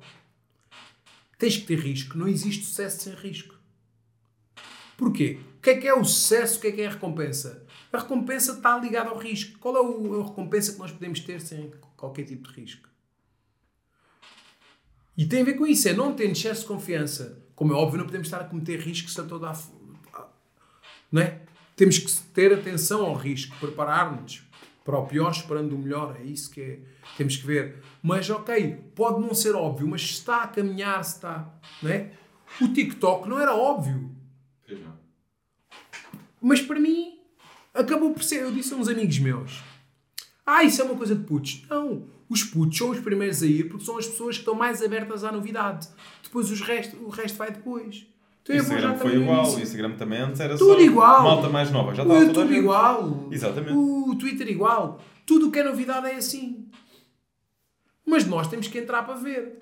Mas ao fim e ao cabo é, será que é óbvio? Será que não é óbvio? Mas o óbvio também acaba por ser subjetivo. Mas quando tu estudas e quando tu começas a ver e começas a perceber, por isso é que há indivíduos que fazem muito sucesso, estão abertos a novas oportunidades. E tu, se quiseres evoluir, tu não podes ser cético. Tens de estar aberto a novas oportunidades. E basicamente as pessoas que acabam por não evoluir dizem não, não, isso não dá. Isso nunca vai dar. Como é que nós sabemos que isso nunca vai dar? Não sabemos. E aqueles que fizeram os melhores negócios é, pá, temos o caso do 50 Cent. Houve um indivíduo que diz assim no Shark Tank, "Ah, eu não quis investir na Uber porque vi que ia haver muita controvérsia e achei que nunca ia dar. E depois ele admite que esteve errado assim. Afinal, a controvérsia foi o melhor para a Uber. Isso foi o marketing ah, de graça. No entanto, o 50 Cent, entre outros, investiram. Estavam abertos. Entendes? Claro que há aqui um conjunto de fatores, mas sem dúvida, quando nós começamos a ver e se juntarmos todos estes livros, todas estas pesquisas, todas estas coisas, Mas lá está. Alguém, um, um investidor do Shark Tank, certo? Que se recusou a investir na Uber. Ou seja, à partida, uma pessouma inteligente, com negócios, de um sucesso, para estar num Shark Tank, também falhou. também todos nós Assim, tivemos. eh, exato, assim como um- o- os líderes da Kodak, assim como os líderes da Nokia, aparentemente pessoas inteligentes, de sucesso, meteram empresas a faturar milhões e também houve um dia em que falharam. Agora, às vezes é um bocadinho, percebemos aqui, fazemos um bocadinho de engenharia inversa, que é ok, são pessoas de sucesso, chegaram tão longe até que houve um ponto de ruptura. O que é que falhou aqui? Será que chegou. Lá está, e tu falaste, será que chegaram a um ponto de arrogância de eu sei tudo, isto não vai dar e nem deram hipótese e deixaram de se questionar, deixaram de experimentar, deixaram de arriscar e começaram a ir sempre pelo caminho seguro? Exatamente. Será que foi isto? Não é? Isto depois leva-nos aqui um bocadinho de, de caminho Claro. de engenharia inversa E, e, tentar e, e perceber. ser subjetivo também. exatamente, exatamente. Mas o que, é, o, que é que os, o que é que nós podemos aprender com as biografias e com os grandes? É identificar padrões. E se nós soubermos identificar padrões e formos aos livros e aos bosses, está certos padrões lá. Os padrões do sucesso vão deixando rastros e os padrões do insucesso também vão deixando rastros. E a capacidade de arrogância. Uma pessoa tem que ser humilde para evoluir. Chega a um ponto que tu achas que já não tens nada a aprender, é aí que as coisas caem. Porque se tu não tens nada a aprender, percebes? Como é que vais evoluir? Se a nossa sabedoria acaba já por ser por vezes limitada. Entendes? E, e não é isso, é quem chega ao ponto de. E às vezes não é só. A pessoa até pode dizer, não, não, eu estou receptivo a aprender, mas depois não faz por aprender. Porque estar receptivo a aprender não é só falar, é ação. É, e tu falavas há bocado e muito bem, começaste por falar em off e entretanto tocámos novamente, que foi networking. Estar disposto a falar com pessoas, a beber o conhecimento dessas pessoas e a partilhar conhecimento. É estar disposto a chegar ao pé da equipa e perguntar o que é que vocês acham sobre este assunto. Ouvir coisas que custam, geralmente custam muito, que é, olha, hum, o que é que vocês acham que eu podia fazer de diferente? E vamos ouvir críticas, vezes vai mexer com o nosso ego, e vai mexer com o nosso ego porque muitas vezes nós fazemos coisas já há tanto tempo de forma enraizada que aquilo já é quase a nossa visão sobre nós mesmos. E quando alguém diz não podes fazer isso assim, entramos ali num dilema. Então, mas eu sempre fiz assim, eu tenho que estar. É quase como a gente. eh, No outro dia vi um estudo que dizia que hum, m- mais difícil do que assumir um erro é quando nós já comunicamos para toda a gente, eh, falamos abertamente para a comunidade sobre o nosso ponto de vista de uma situação. E há um dia em que percebemos que afinal não é. Eh, O ser humano tem uma dificuldade muito grande em depois de decompor isso. Não, não, quase que vão tentar arranjar argumentos e procurar fundamentos onde às vezes eles não existem para sustentar aquilo que eles andaram a dizer a toda a gente. Porquê? Porque depois já é um bocadinho quase de prova social. Então eu vou perante as pessoas e, e, e isto é mais fácil falar do que depois no momento. Porque é aquilo que tu dizes, depois no momento, quando a gente começa a pensar, "Ih, tive errado este tempo todo. E agora? Não, isto não pode ser, isto tem que. Não é? Mas às vezes é quando nós temos a capacidade de respirar fundo e perceber, ok, estarei errado ou não. Vou tentar perceber, vou abertamente tentar perceber. E se perceber que realmente há aqui um caminho diferente, eu nunca mais me esqueço. Rodrigo Abreu, nutricionista, pelo menos ele era, não sei se ainda é atualmente, na altura, isto já foi aos 5 ou 6 anos, lembro-me de estar num workshop com ele, nutricionista da Seleção Nacional de Futebol. Um workshop com ele e ele dizia: tive num, tinha estado num grande evento internacional de nutricionistas. Ahm, tinha ido a um país eh, ter essa, essa formação e lembra-se, já era o segundo ano consecutivo que ele lá ia, e disse: "Epá, é incrível como eu cheguei lá este ano e tive nutricionistas que apresentaram o ano passado a virem novamente apresentar e a primeira coisa que eles disseram foi quem esteve aqui o ano passado e se lembra daquela que eu falei assim, assim, assado, esqueçam tudo. Já mudou. Ou seja, é a nossa capacidade de perceber estas mudanças constantes e que temos que muitas vezes libertarmos-nos de, ide- de ideias que estão enraizadas e, ok, que é que podemos fazer diferente? Esta, esta plasticidade mental eu acho que faz muita diferença nos negócios, nos líderes, ne- porque isto depois também conecta as equipas. As equipas sabem, eu tinha aqui um, um humano, uma pessoa ao pé de mim, não é uma máquina, não é? Ninguém, ninguém, ninguém quer ser liderado por uma máquina, quer ser liderado por pessoas que os conseguem compreender de alguma forma.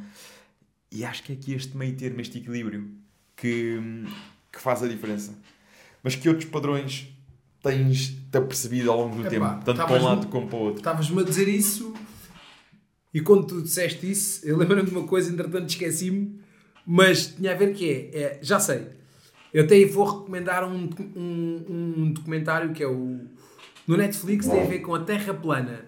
Eu julgo que esse documentário é os terraplanistas. Há um indivíduo que no fim diz assim: será que eu estou errado? E agora? O que é que eu vou fazer? Vou falar com quem?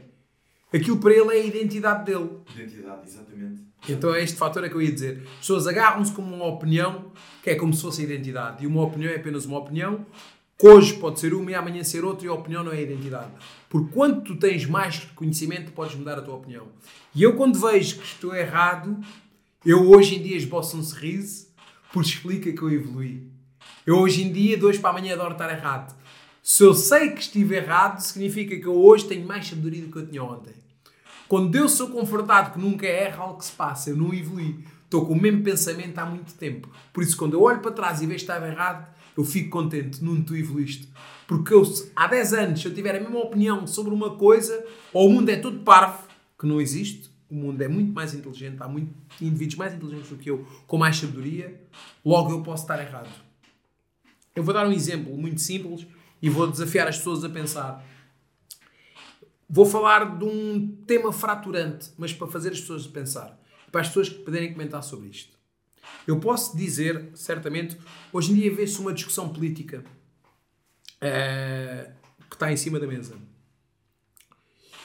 E eu, anteriormente, uh, eu já pensei. Uh, ah, não, eu penso, pensava que era de esquerda. Um exemplo. Né? Pensava. por causa de uma política. Hoje em dia, com o conhecimento que eu tenho, eu sei que eu não sou de esquerda nem de direita. Porquê? Eu tenho a capacidade de olhar e ter visto que certas formas de eu pensar estavam erradas. Porque comecei a estudar sobre economia. Primeiro vivi uma coisa na pele também, tendo uma tetraplegia, percebo o impacto também que políticas sociais têm também na vida das pessoas. O meu pai é preto, a minha mãe é branca, tenho acesso a dois mundos. Eu tanto me dou com um indivíduo de um bairro uh, que pode estar lá com um conjunto de situações que as pessoas nem imaginam, ligadas a droga ou isto ou aquilo, como posso estar na casa um filho de um ministro, que a minha vida permitiu-me ter esse acesso, muito por causa dos estudos, as pessoas vão conhecendo, e então conheço realidades que as pessoas desconhecem. E depois tenho estudado muito sobre economia. E o que é que estas valências a nível de sociais dão e os estudos? Consegui, consegui perceber, e até por causa de viver no meio de dois mundos e no meio de duas famílias completamente diferentes, que as coisas não são claras tanto como direita e esquerda. As coisas são mais sabedoria. São que há políticas que funcionam de um lado, outras funcionam do outro, e que o ideal seria tentarmos juntar o melhor disto tudo e não andarmos a puxar as coisas para uma barricada e para outra. Mas isto acontece com conhecimento e ver que, que a economia é muito mais do que o que achamos do que uma paixão. Um romance se contaram de um lado ao outro. E este conhecimento que eu tenho dá-me hoje para olhar para trás e dizer assim: eu estava errado. Não é só esta política que funciona. E eu digo isto hoje abertamente. E amanhã posso estudar mais um bocado e ter-me dado de opinião no que eu estou a dizer hoje.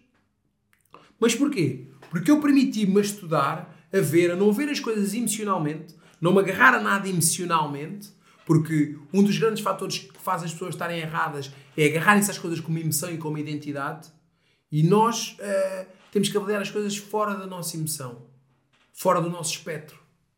Tentar sair daquela pessoa e tentar ver o que é que funciona ou o que é que não funciona, uh, para tentarmos então perceber e vermos o que é que é o, no, o melhor para nós, o melhor para o nosso país, e avaliar de um ponto de vista racional, sem emoção, e ver que podemos estar errados e aceitarmos a opinião do outro. Principalmente quando ela é diferente da nossa. E qual é o problema que tu disseste, David, e por isso é que as pessoas não conseguem falar? As pessoas não ouvem para compreender, as pessoas ouvem para responder. E então, quando estás a falar, a pessoa já quer, já quer responder. Então, ninguém ouve, não, não compreendem lados, não há empatia. O perceber é que aquela pessoa diferente, pensa diferente de mim. Calma, o que é que este indivíduo pensa diferente de mim? E não acharmos que só por termos opiniões diferentes que somos mais ou menos ou melhores pessoas do que os outros.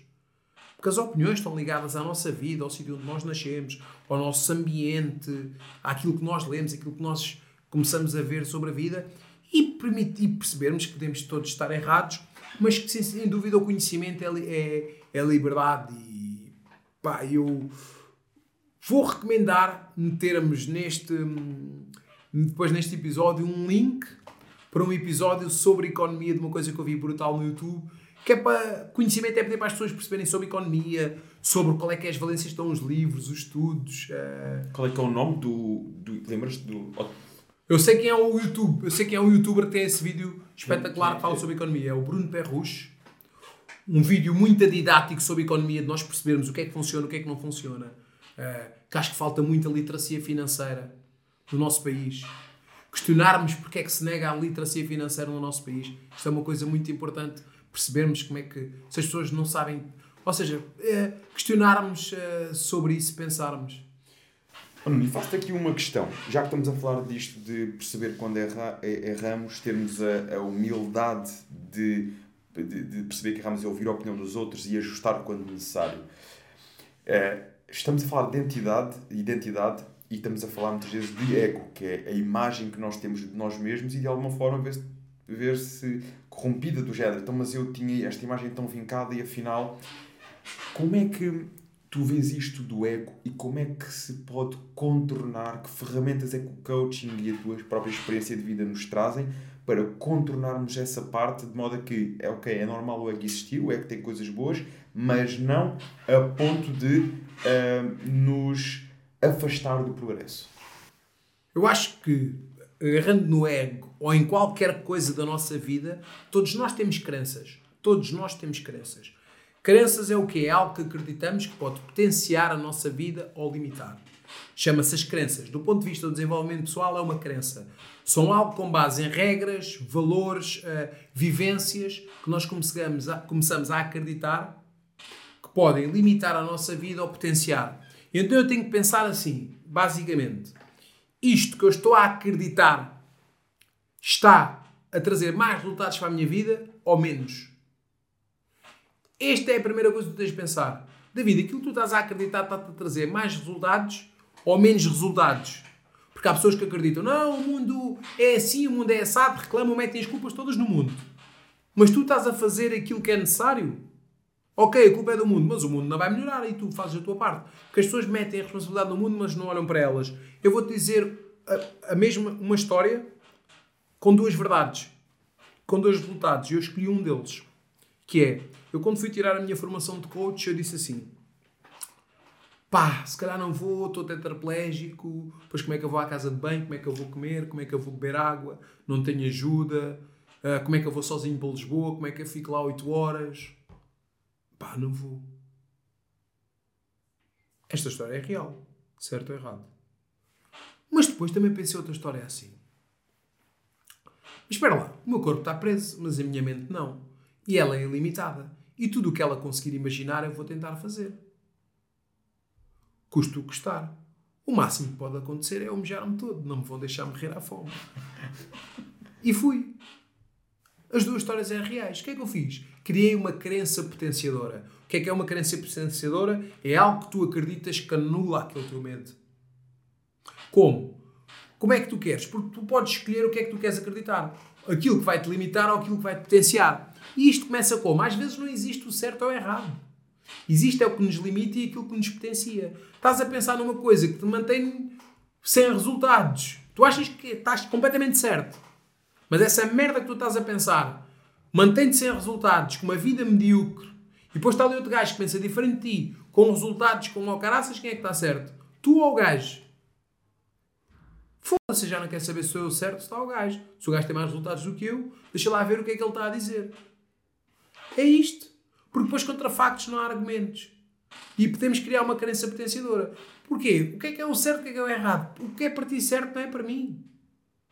E quem sou eu para dizer o que é que é certo para outra pessoa? Agora é assim, cada um tem as suas escolhas. Se aquilo que tu estás a acreditar está-te a manter uma vida feliz, boa, continua. Agora aquilo que tu estás a acreditar está-te a manter uma vida sem resultados, infeliz, não é? E que ainda por cima tu só metes é, culpas no mundo e não olhas para aquilo que tens que fazer, Começa a acreditar noutra merda. É isto. É criar uma crença potenciadora. Por isso, eu cada vez que penso uma coisa que me traz sofrimento, não me traz resultados, eu vou tentar perceber o que é que os outros gajos estão a ter resultados e que são mais felizes, como é que eles pensam. O porquê deles pensarem desta forma. É como estávamos a falar, o sucesso vai deixando de marcas, vai deixando de rastros. E quando nós lemos biografias, quando nós percebemos pessoas que têm mentalidades fortes, nós, o é, que é que este gajo tem estes padrões de pensamento? E tentar perceber e tentar moldar. Há coisas que servem para nós, outras não, e vou moldando os comportamentos nesse aspecto de modo a ter esses resultados. Acaba por ser assim, é eu tentar perceber o que é que gajo E há coisas que não funcionam para mim. E, e é óbvio, pá, uh, há, há pensa... olha, dou-te um exemplo. Dou-te um exemplo. Há pouco aqui em off falámos do Miguel Milhão, não é?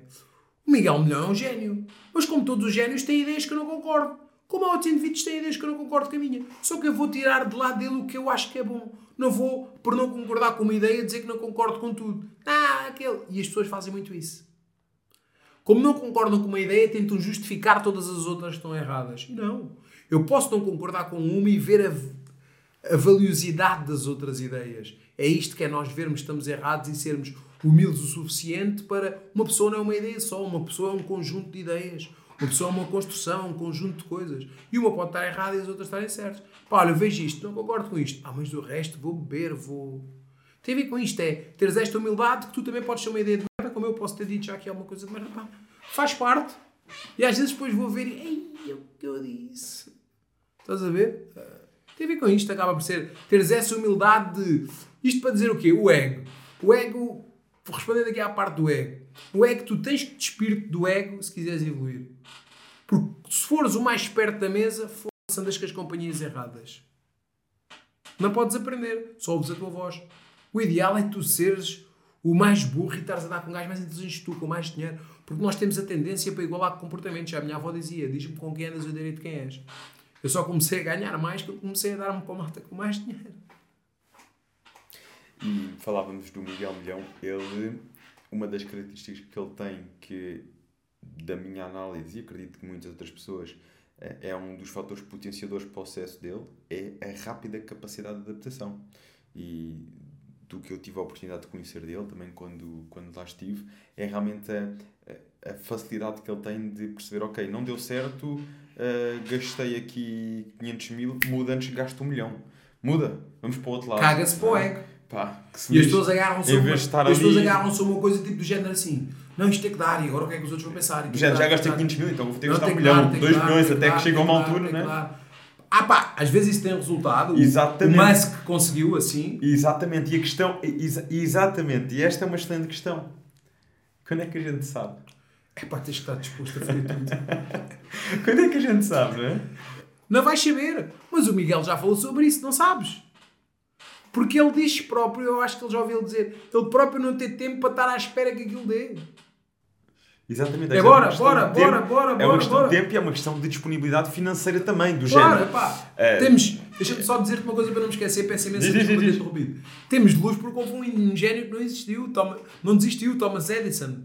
Se ele tem pensado, não vou, cago nisto e vou para outro, claro que hoje em dia isso já tínhamos, tinha, tinha devido se calhar entrado nisso, mas vai haver esses carolas que vão persistir e quer, quer, quer, quer. Mas no entanto, se pá, tens tempo, é sub, tudo é subjetivo. Eu acho que aqui a questão é, quando nós vamos para essa de, ok, eu quero manter-me fiel a esta ideia e vou continuar fiel a esta ideia, temos que ir com uma, com uma ideia de base, que é a capacidade de aprendizagem e adaptação para chegarmos lá. É pensar, ok, tenho ideia, mas pode não ser numa linha reta.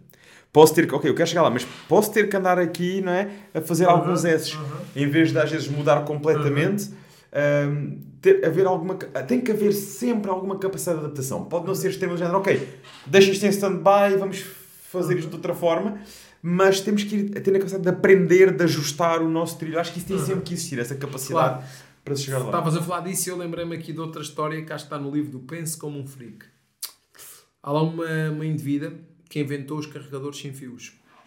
E ela, para inventar os carregadores sem fios, teve que fazer essa adaptação que tu estás a dizer, mas para além do mais, teve que desmontar as crenças das pessoas que iam trabalhar para ela. E porquê?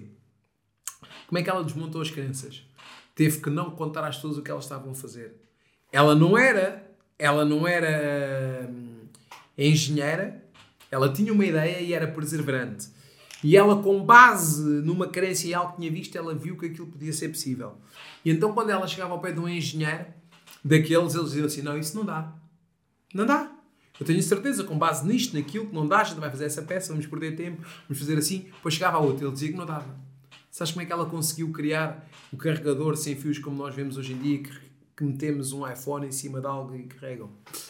Ela co- conseguiu de uma forma que foi, foi fazendo, foi adaptando, foi vendo que estava errada, foi andando em círculos, mas o mais importante, ela teve que construir para além das crenças dos outros. Como é que ela fez isso? Meteu cada parte do projeto a construir algo que não sabiam o que era.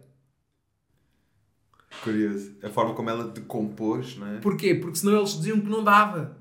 E como eles eram engenheiros e só que eram engenheiros, e então eram metódicos, estavam presos àquilo que acreditavam, à convenção básica. Então ela meteu as várias partes do projeto a construir algo que não sabiam. E isto é liderança.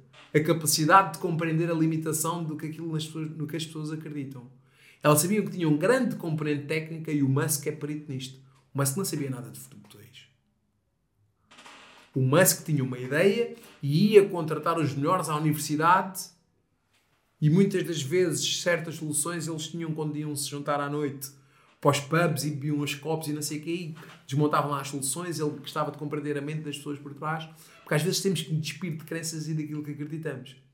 E todos os engenheiros que ela foi falar diziam que sempre que ela estava errada.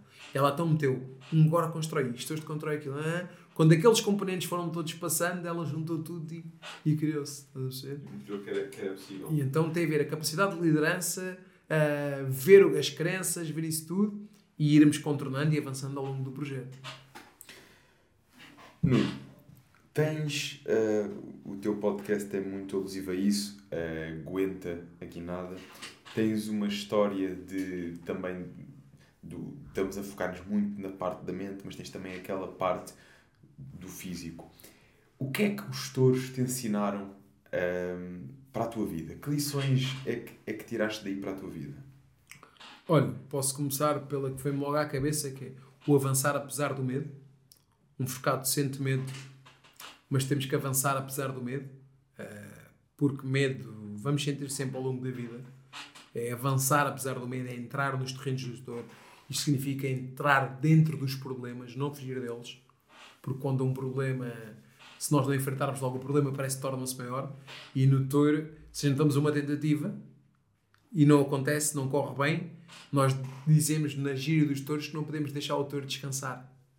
Temos que ir logo, aproveitar. E isso é como os problemas: é não deixar que o problema fique maior, é enfrentar o problema é, naqueles momentos. A outra, sem dúvida, é que temos que estar bem fisicamente. Corpo são, mente sã. Quanto mais fisicamente estivermos, a nossa mente vai estar mais forte, porque nós não conseguimos controlar logo aquilo que nós pensamos. É a triade do mente. É comportamento gera pensamento que gera sentimento. Se eu disser não penses no elefante cor-de-rosa, não penses na dívida, não penses nos ténis sujos, tu vais pensar.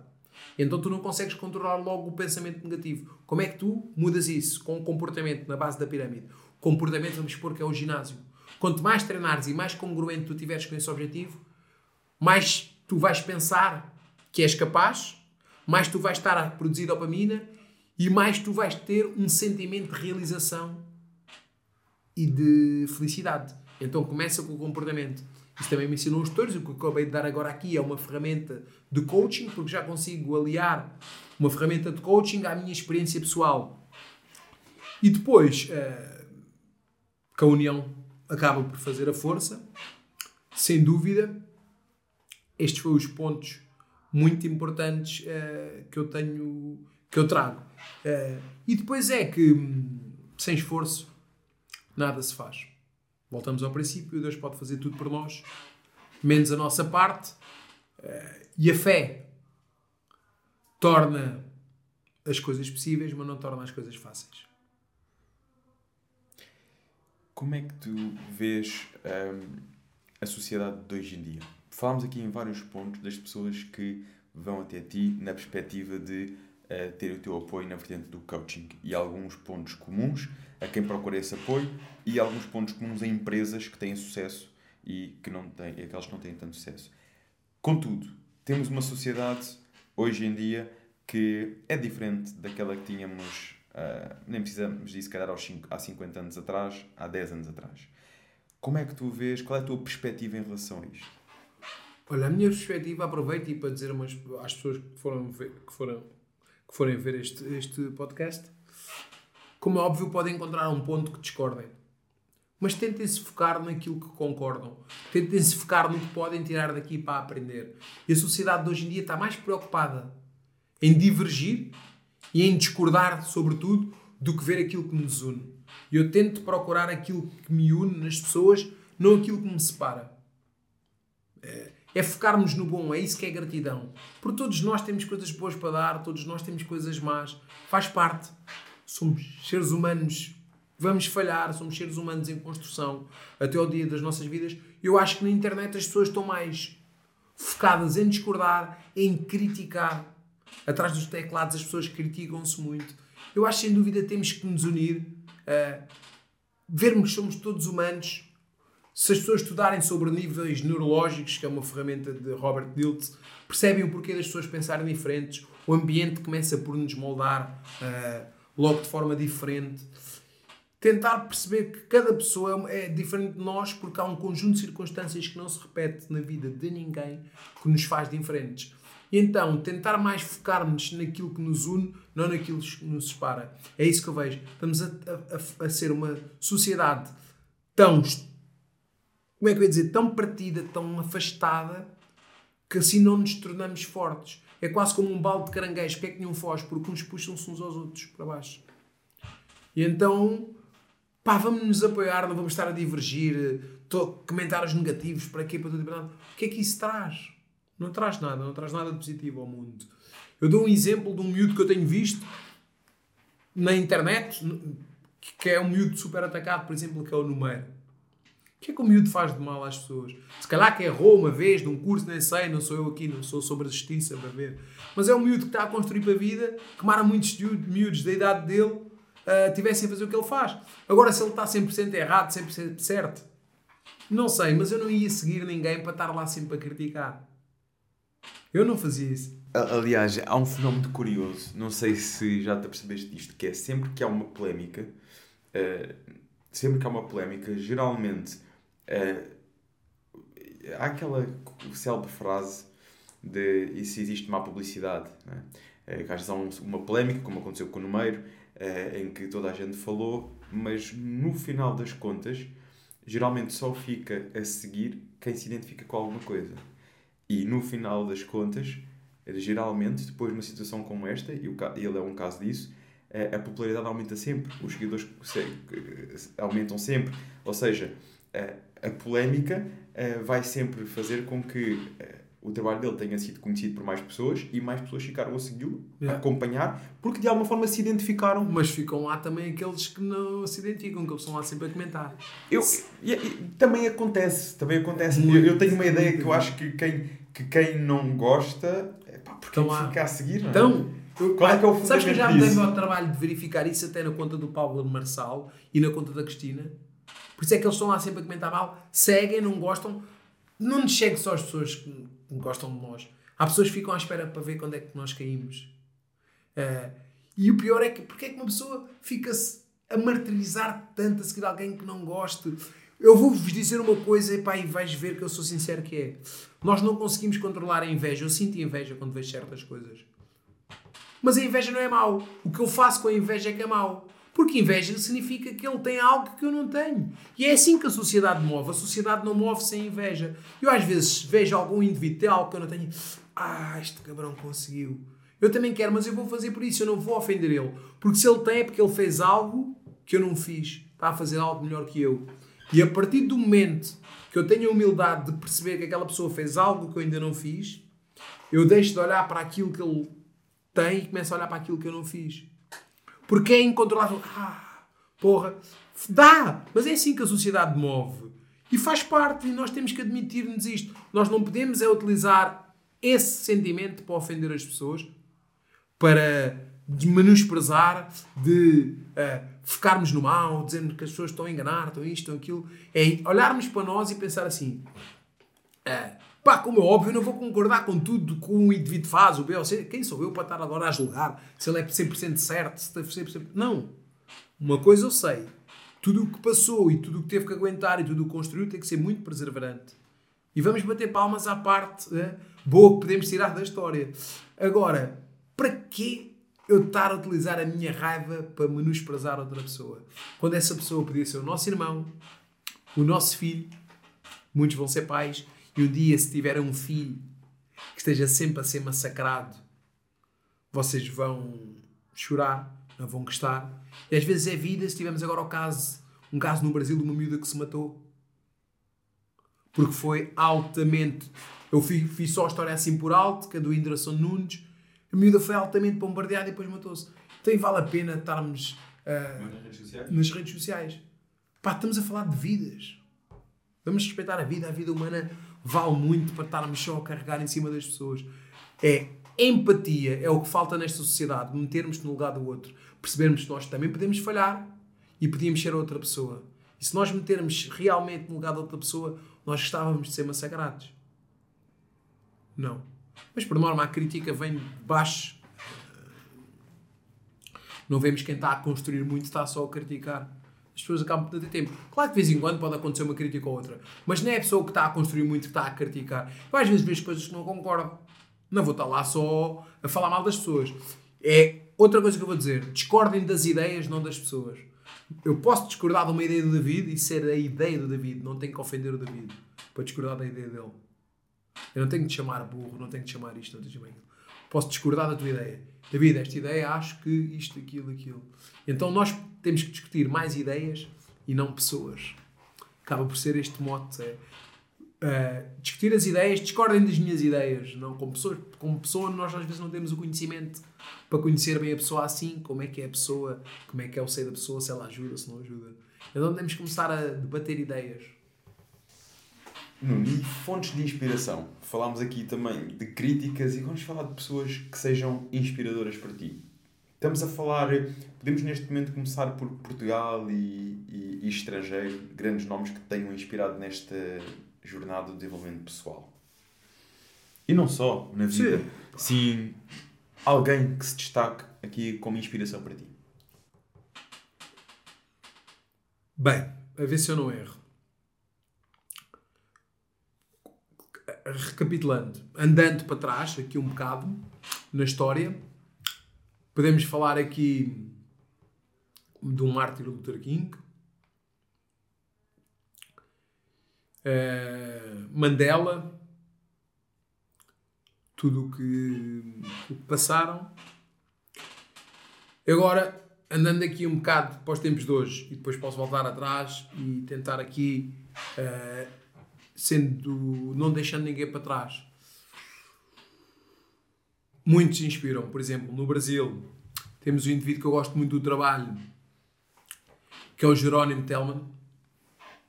Gosto muito do trabalho do Jerónimo, uma pessoa que, que era advogado da União e depois mudou no coaching. Acho que faz um trabalho muito sério com base em neurociência, desenvolvimento pessoal. Gosto muito do trabalho. Tenho um Joel J, que também gosto. Mas depois o inspirar-me, eu inspiro-me em muitas pessoas, porque há pessoas que têm muitas valências para me inspirarem. A nível, se calhar assim, do desporto, um Jordan, eu inspiro muito com o desporto, muito com o desporto, as histórias dos desportos. Uh, um Ronaldo inspira-me, porque é uma pessoa que vem do nada. No mundo dos negócios, quando vejo um podcast, trazer também referências a nível negocial. Uma pessoa que é também muito controversa, mas eu gosto da maneira de pensar, já nem estou aqui para julgar como pessoa ou não, não me cabe a mim fazer isso, mas tem um grande mindset à frente que é o Pablo Marçal. Tem um raciocínio muito rápido. Temos que perceber como é que se constroem impérios. Eu não estou aqui para concordar com tudo o que ele diz, estar a ver se ele mentiu aqui ou ali, não. Tenho que perceber é a mente, como é que ele tem esta mente para construir este império. Um, muito um conjunto de coisas agora assim. O Mike Tyson inspira-me. O Sylvester Stallone também me inspira bastante. O Arnold Schwarzenegger que para mim é o Arnold Schwarzenegger acho que é o maior exemplo um dos maiores exemplos de sucesso de todas as áreas porque conseguiu ter sucesso em três áreas completamente diferentes. Uh, bodybuilding uh, política e, e cinema. E quando começamos a perceber estas mentes por trás, o que é que está por aqui, inspiram-me bastante. Não podíamos estar aqui a falar de vários, mas. E se pudesses escolher aqui uma pessoa para vir num próximo episódio, não vais dizer os Fase Negra, que. Não, não é que a gente não pudesse convidar os Fase Negra, eu acho que, acho que ele não tem nenhuma previsão de vir agora a Portugal nos próximos tempos, só por causa disso. Quem é que tu gostavas de ver aqui no próximo episódio? Boa pergunta. Posso dizer-te, um, se calhar, um indivíduo assim que vem-me à cabeça. Abdel Camará. Já entrevistei. Acaba por ser também uma pessoa inspiradora e com uma boa, com uma boa energia, com uma história também interessante. Lembra-me assim, pronto, das pessoas que eu, ele não vive cá, vive em Londres, faz o mesmo trabalho que eu, também ligado a vendas, mas é uma pessoa bastante inspiradora também, Abdel. Se calhar assim, de repente, é uma pessoa. Mas ele costuma vir a Portugal com regularidade? Sim, sim, sim, sim. Costuma andar com regularidade e trabalhar e, e desloca-se. É uma pessoa inspiradora, com uma história também uh, que tem uns detalhes também particulares. E acaba, é uma pessoa que trabalha com desenvolvimento pessoal. Lembra-me agora, uh, neste contacto, das últimas pessoas que eu também entrevistei. Uma acho que já entrevistaste também. É um vídeo interessantíssimo que já entrevistaste. Uh, que acho que foste tu que entrevistaste, não sei. O Milton, entrevistaste. Milton, sim, sim, sim, sim. Também é um indivíduo que é engraçado perceber como é que ele pensa. Milton Simões. É engraçado perceber como é que ele pensa. Temos que perceber como é que os indivíduos fora da caixa pensam, depois acabar por juntar. Ele também tem um raciocínio muito, muito rápido. Também é muito de. não está ali com grandes. Uh, muito à volta do assunto. Fazer é fazer e assim e, e, e descomplica. Muito descomplicado, muito de, de direcionado para a ação. Uhum. Aliás, eu, e falavas, e muito bem, que eu assino completamente, uma das coisas que eu acho mais ricas dos podcasts é o networking. E ele foi certamente aqui um grande input a nível de networking. Trocámos ali muitas ideias. Uh, não só no próprio episódio, como mesmo depois, os contactos que se mantêm, vamos falando, desenvolvendo uh, partilhas conjuntas e trouxe-me ali inputs muito interessantes também, uh, uhum. que, que, que sou muito grato yeah. por isso. Uh, normalmente é sempre aqui uma, uma ferramenta realmente, eu, e tu falavas disso, da importância dos podcasts para a nossa vida, para a evolução da nossa vida, para os nossos negócios, e sem dúvida que uh, é de facto um, um dos fatores que mais soma é este networking. É, é, é sem dúvida. Estava a ver agora que há uns tempos um indivíduo que eu já estudei sobre a vida dele, que era o Rockefeller. E o Rockefeller era perito em networking. O Rockefeller fazia uma coisa que eu deixei agora aqui isto em cima da mesa. Rockefeller diziam que ele tinha mais de bem, não quer estar a mentir no número. Não quer estar a mentir no número. Mas basicamente diziam que o Rockefeller, vá, vou dizer um número ao calhas, peço desculpa se errar. Diziam que o Rockefeller tinha tipo 10 mil cartões com os nomes das pessoas. E ele apontava os nomes, os nomes dos filhos, coisas sobre a vida, coisas sobre tudo. Quando se encontrava com as pessoas, aquilo não era sobre negócios, era sobre as pessoas. Estás a ver? Então, como é que estás? Isto e aquilo. E, e isso tornava-se mais do que uma simples transação. Percebes? Quando ligava, então, então, como é que está o teu filho? Não, não, não, não. Tu és pai, David? Não. Ainda não. Então, mas quando mas perguntar... queria, logo outra, não é? Ou yeah. ficas logo desperto de outra forma. Yeah. Ou os teus pais, não sei o quê, não é? Como é que chamam os teus pais? Como é que se chamam os meus pais? É o Vitor e a Anabela. Tem uma empresa que é a Florinef, uma empresa. Yes. Conhece a Florinef? Que é uma empresa é, com uma presença muito significativa no, na região, no setor das flores. Eh, e está direcionada para comércio e produção de flores. Hum. Ou seja, vendem flores para grandes superfícies supermercados, outras yeah. floristas. Temos depois também uma florista nossa, eh, uma florista online e também já com algumas lojas presenciais, mas que está a ser gerida pelo meu irmão. E a sede, a Florineve, é pelos meus pais. Está Na área das flores. Agora imagina que a próxima vez, então David, como é que está o Vitor e a Anabela? Dá logo outra. É... Outra, outro cuidado, outra preocupação. É, sim, tem a ver e. Epá, há pessoa... Porque depois tu desenvolves isto é, é interesse também na pessoa. Porque isto também é interesse na pessoa. Aí está. Tá, é correto. Não, é, como é que falta uma palavra? Ah, está a ser interessante, não está, não. É interesse pela pessoa. Não, isto chama-se interesse pela pessoa. Perde tempo a querer saber sobre a vida da pessoa. Isto também tem uma mais-valia. Claro que ele também quer fazer os negócios dele, mas perde interesse a saber sobre a pessoa. A outra pessoa só pensa no negócio em si no dinheiro. E então não, não quebra este gelo, não sei o quê, e ele tem interesse genuíno em saber sobre as pessoas. E é a questão de confiança que se cria. Yeah, porque ao fim de contas a palavra que nós gostamos mais de ouvir, sabes qual é? Muitos estudos indicam isso. Qual é? O nosso nome. Tratar a pessoa pelo nome é uma coisa tão simples e que pode fazer tanta diferença. E mais, e alavancar significativamente as relações, não só pessoais, mas mesmo a nível de negócios. Hum. Tu, quando tratas alguém pelo nome, tu, à partida, pelo nome, alguém que mostre algum interesse em saber sobre os teus filhos, sobre a família, sobre outras situações que sejam importantes para ti, tu vais criar e que tu sentes. Tu sentes que aquilo é genuíno ou se aquilo é de interesse. Hoje, eu acho que não há tentarmos com rodeios. Estás a falar com alguém que tu consegues perceber que esta pessoa tem um interesse genuíno. E isto vai-te dizer muito sobre o, o negócio que tu poderás vir a fazer com a pessoa, porque sentindo mais confiança, tu fazes mais negócio, fazes negócio com mais facilidade. E por isso isso é um fator aqui, sem dúvida, fundamental. Nuno, que perguntas recebes com mais frequência nas tuas redes sociais? Assim, questões que percebas que as pessoas gostam de saber, eh, temas regulares. O que é que nos podes aqui acrescentar sobre isso? Sei lá. Perguntas que costumam fazer é os miúdos a perguntar-me sobre relacionamentos, que eu acho curioso. Também. É... Pergunta-te muito sobre relacionamentos, a malta mais nova? Perguntam. E porquê é que achas que eles te fazem essas questões? É um tema que tu gostas de aprofundar não toco, particularmente? Eu não toco nisso, por acaso, não costumo tocar. Não costumo tocar. Sei que tenho mais valências nesse aspecto, porque mantenho uma relação e consegui passar da relação com a mesma pessoa que estava comigo, entre aspas, quando estava tudo bem, eu com o corpo e tudo mais, e estar comigo agora. E se calhar isso dá-me outras formas de perceber o relacionamento, ter essas duas valências, e os miúdos veem em mim algo nesse aspecto se calhar também por causa da minha pessoa de ser. Não sei, não sei o que é que eu passo dessa forma. Acho que tem a ver com a confiança que eu transmito. É, tem a ver. Este indivíduo está de cadeira de rodas e tem esta confiança, tem uma mulher. O que é que eu posso aprender com ele? Que eu sou uma pessoa com menos confiança. Como é que eu posso manter-me numa posição que a minha cara metade me respeite? E o que é que respondes normalmente a essa malta?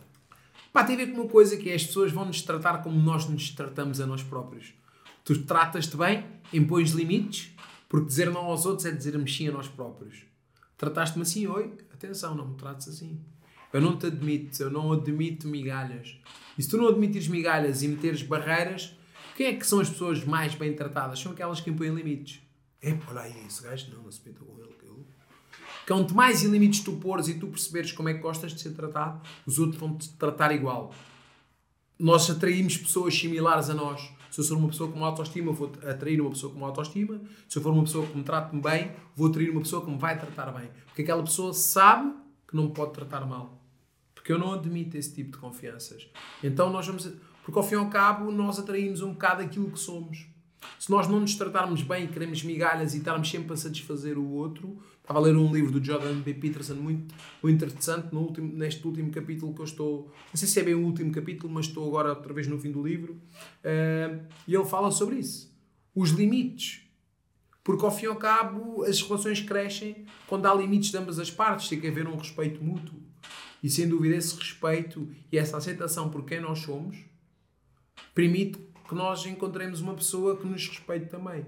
Porque se eu não me respeitar a mim próprio, se eu sou uma pessoa que não sou congruente com aquilo que eu digo, se eu estou sempre um, a prometer coisas e não fazer, se eu sou uma pessoa com baixa autoestima, porque, é que, porque não estou a fazer as coisas que me vai trazer autoestima, uh, tem a ver com isso. Por acaso já me disseram que eu devia abordar mais esse tema.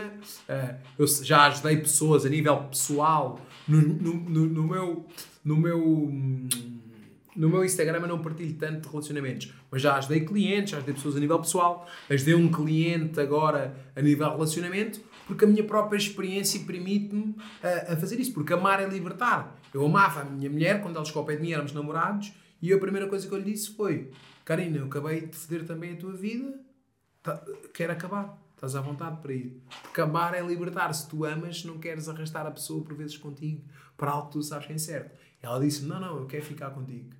Então aí começámos a construir, a construir um futuro. Mas isso, eu disse aquilo também com medo. Mas amar é sermos vulneráveis. Nós não podemos amar uh, tanto, tanto inteiros se eu não me entregar inteiro. Porque amar é eu estar disposto a sofrer. Então tem a ver com um conjunto de coisas que a vida foi-nos ensinando e o estudo, uh, que eu acabo por passar alguns inputs e o curioso é que eles acabam por vir recorrente. Uh, os miúdos acabam por vir recorrente, vou respondendo. Às vezes também umas pessoas mais velhas procuram nesse aspecto. Tenho uns clientes, eu neste momento estou mais a trabalhar também com empresas e com, com desportistas. Neste momento também tenho clientes a nível virtual e tenho o meu, o meu os meus cursos, que é o Método Guinada 2.0, e agora estou também a pensar criar um para ajudar as pessoas a ter uma comunicação de impacto e organizar palestras de impacto. Uh, como ter uma comunicação de impacto uh, e gerar dinheiro através dessa comunicação de impacto. E já que estamos a falar disso, o que é que podemos esperar agora aqui dos próximos tempos do Nuno? Dos próximos tempos do Nuno é o evento ao vivo, um evento ao vivo, que é o Guinada Épica, onde as pessoas podem dar uma guinada na sua vida. É sempre tudo com guinada. Nestes dois, sim. Vamos ter que depois também criar aqui uns nomes com guinada que eu próprio pensei assim, pá, isto não pode ser tudo assim com guinada, mas o método de guinada que eu tenho, que é o meu curso de desenvolvimento pessoal, que depois estiver aberto, eu hei de informar as pessoas na altura que virem este podcast, tem a ver porque o que é que eu fiz? Eu tirei vários cursos, mas depois vi que faltava alguma coisa. Ok, fiz este, este é muito bom, faço este, este também é muito bom, mas o que é que eu fiz? Juntei a minha sabedoria e as minhas próprias ferramentas, porque ao fim e ao cabo eu sou uma construção de tudo isto que eu passei. E eu tenho outras coisas que mais ninguém viveu.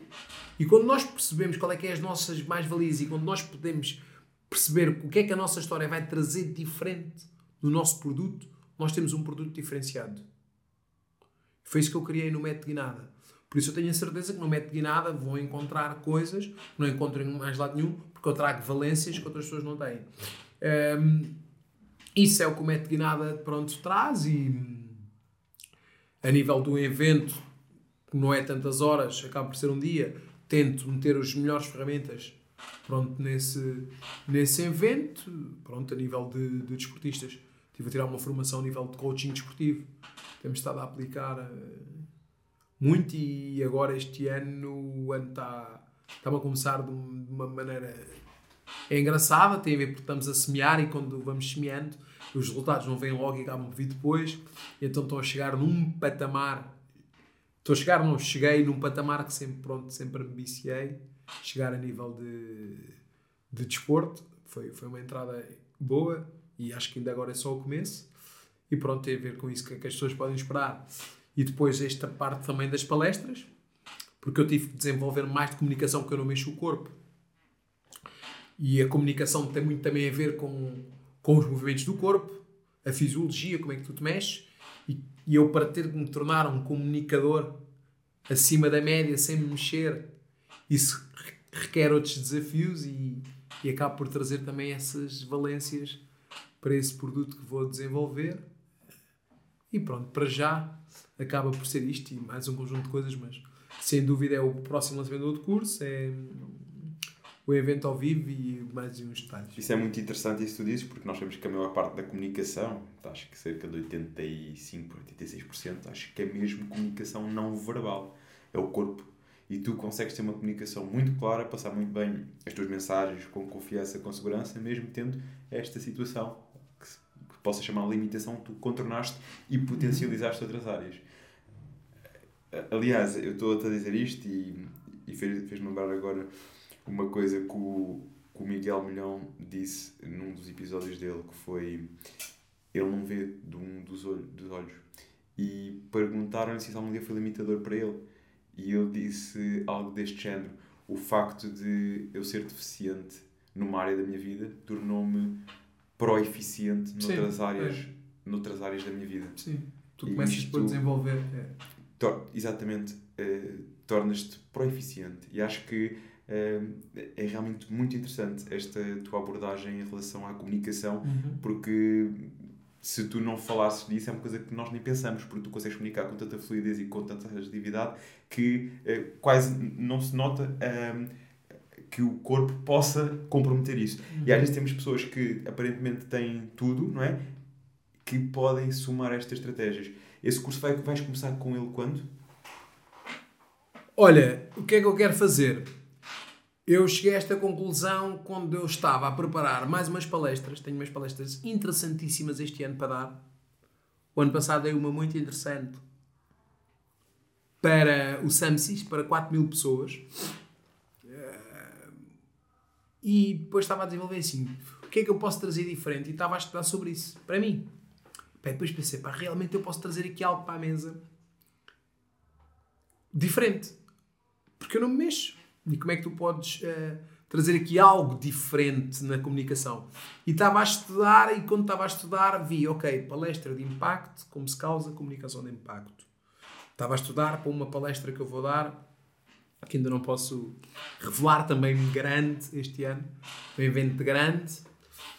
E ok, e depois cheguei, não, sim senhor, eu vou fazer este, vou fazer este curso. É, assim que eu lançar agora outra turma do Guinada Épica, eu solto este, este workshop de. E este acho que vai ter que ser dado ao vivo. Acho que isto vou, vou fazer, não vou fazer é, de internet, vou dar este workshop. Acho que vou dar este workshop ao vivo. Vou-me desenvolver mais ainda nesta área, estudar mais. É algo que eu já faço há algum tempo porque eu pensei assim: como é que eu vou me desenvolver? Eu vou-te mandar um primeiro vídeo meu de quando eu comecei no desenvolvimento pessoal. E é uma diferença total da pessoa que tu tens aqui hoje. Porque eu fui-me desenvolvendo. Inicialmente eu não falava bem, porque tive traqueostomizado, não tinha a respiração bem, perdi o fogo e eu tive de desenvolver uma caixa torácica, tive de fazer exercícios de respiração para falar sem problemas. Tu vais reparar, se calhar a partir de hoje, que os tetraplégicos não conseguem falar com esta eloquência a nível de caixa e de voz por causa disso, se calhar não desenvolveram. E eu, para desenvolver a minha capacidade de oratória, tive que ver qual é eram as minhas limitações, listadas todas, e trabalhar nas limitações como se pontos fortes se tratassem, um a um, e depois desenvolver o quê? Tom de voz. Porque no final de contas, no, quando esta conversa acabar, e as pessoas verem esta conversa, as pessoas não se vão lembrar de 95% das, das coisas que eu disse. Por isso, comunicação não são palavras. Comunicação é principalmente energia e tom de voz. E então as pessoas no meu tom de voz vão ver assertividade e energia vão ver positividade, intuação. E estes pequenos detalhes é o que a pessoa leva. Epá, boa conversa, energia. Tu não te lembras de tudo o que o outro indivíduo falou naquela palestra. Aquilo que sentiste com Agora, aquilo que sentiste com aquela intuação, é, com aquela certeza, com aquele tom de voz, é isso que vais ficar, é isso que vais levar. E isto aliado a um conjunto de coisas, depois a pessoa pode pôr numa palestra ou outra, é, e isso acaba por ser envolvido. Por isso é que não podemos ser monocórdicos na comunicação e temos de desenvolver. E eu posso revelar uh, aqui outra coisa. Eu, uma das coisas que eu tenho cada vez treinado mais a tentar, que eu tinha dificuldade e percebi, pá, eu achava, por exemplo, vamos supor assim, agora estou a falar disto de outra forma, mas já há bocado contei-te a minha história com outro tom de voz, certo? Porque estamos a falar de algo mais drástico. Então tenho que trazer também para este nível. Porque eu uma vez notei que na minha comunicação eu estava a contar a minha história quase com o mesmo entusiasmo que estava a dizer isto. Porquê? Porque já tinha vivido aquela dor. Como eu não vivo no passado e não sinto dor, eu não conseguia trazer-te às vezes essa emoção. Eu percebi, não, tu para contar essa história tens que ir ao passado. E viver aqui um bocado de dor. Para tu conseguires transmitir a história com dor para a pessoa. Então tu não vais conseguir tocar no coração da pessoa. Porque eu estava-me a esquecer de viver a minha história na minha história, estava a contar tão distante. Então não estava a passar aquele clique que eu queria.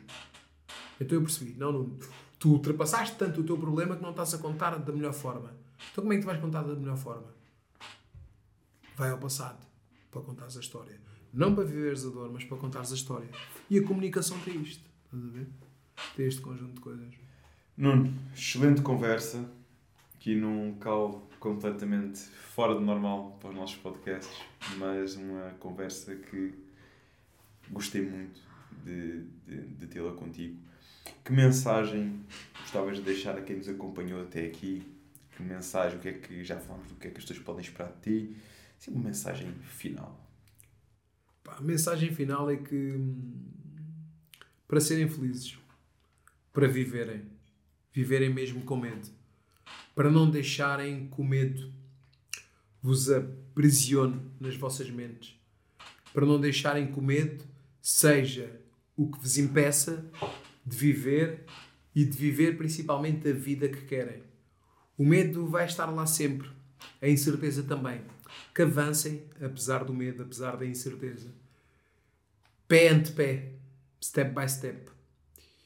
E vão ver que ao longo da caminhada vão se sentir mais confiantes, vão se sentir mais capazes, mais merecedores e que à medida que forem conquistando as coisas a autoestima vai aumentando, vão se sentir mais felizes E por fim, se não desistirem, vão conseguir a vida que querem. Mas lembrem-se, é muito importante de não desistirem daquilo que vos faz bem. Aquilo que faz mal vale a pena desistir. Porque quando desistimos de algo que faz mal, não estamos a desistir. Estamos a largar algo que nos impede de avançar. Por isso, sejam felizes. Esta, esta tua frase fez-me pensar aqui numa coisa que é também no poder da nossa mente. Tu imaginavas quando uh, isto aconteceu algum dia conseguires estar hoje com ser este, apesar da situação, este num confiante, uh, bom comunicador, fazes a tua vida a inspirar os outros, uh, a passares a passares aos outros possibilidades e esperança e mostrar oportunidades e ajudá-los no seu caminho, ao invés de ser o contrário, de alguma forma serem as pessoas a, a, fazerem isto contigo. Algum dia imaginaste que isto era possível fazer? Desta forma, não. Eu vou daqui até ao Porto, o meu carro não elimina todo o caminho. Os faróis eliminam os primeiros 20 metros. Depois, quando ando mais 20, elimino mais 20. E quando ando mais 20, elimino mais 20. E depois chego ao Porto e só via de 20 em 20 metros e que a nossa vida é igual. Damos o primeiro passo e à medida que vamos avançando, vamos descobrindo outras coisas que nem sequer sabíamos que estavam que estava, que estava lá. Não sabíamos. Só que a, começa, a caminhada começa com o querer, começa com irmos apesar do medo e step by step. Nós nunca conseguimos ver o caminho todo. Só que vamos avançando, errando, voltando atrás, dando um passo à frente, outro ao lado e vamos avançando. Não sabia. Eu sabia que queria ser feliz e fui avançando. E hoje estamos aqui. Eu nunca pensei conhecer, nunca pensei, não sabia, não sei quem é que ia conhecer, o A ou o B, não sei. Pois as pessoas vão, vão. Quando damos o primeiro passo, o universo vai encaminhando, por-nos umas pessoas na nossa vida, tirando outras e vamos avançar. Temos que é caminhar e sair da nossa zona de conforto, sair do nosso sofá e estando dispostos a errar, a deixar o ego de lado, ver que podemos estar errados, queremos ser felizes. No final de contas, é se nós quisermos realmente ser felizes, não estivermos preocupados com o que é que os outros estão a fazer, olharmos para os outros como inspiração e não para estar a julgar e começarmos a nossa caminhada e formos aprendendo com todos, com todos, toda a gente tem-nos para ensinar, o pedreiro, o varredor, tudo. Toda a gente sabe algo que nós não sabemos. E quando nós temos essa humildade, a nossa caminhada vai ser completamente diferente. Foi isso que eu fiz, foi ter humildade para pedir ajuda, ter humildade para pedir por vezes comida à boca, uma água, conjunto do género, ter essa humildade. E, porque se era impossível eu ter chegado aqui uh, sem essa humildade de perceber que era um homem falho e que precisava de ajuda para chegar onde cheguei. Nuno, uh, muito obrigado por estas partilhas de valor e que continues de 20 em 20 metros a iluminar muito o teu futuro porque merece e a inspirar muita gente. E que.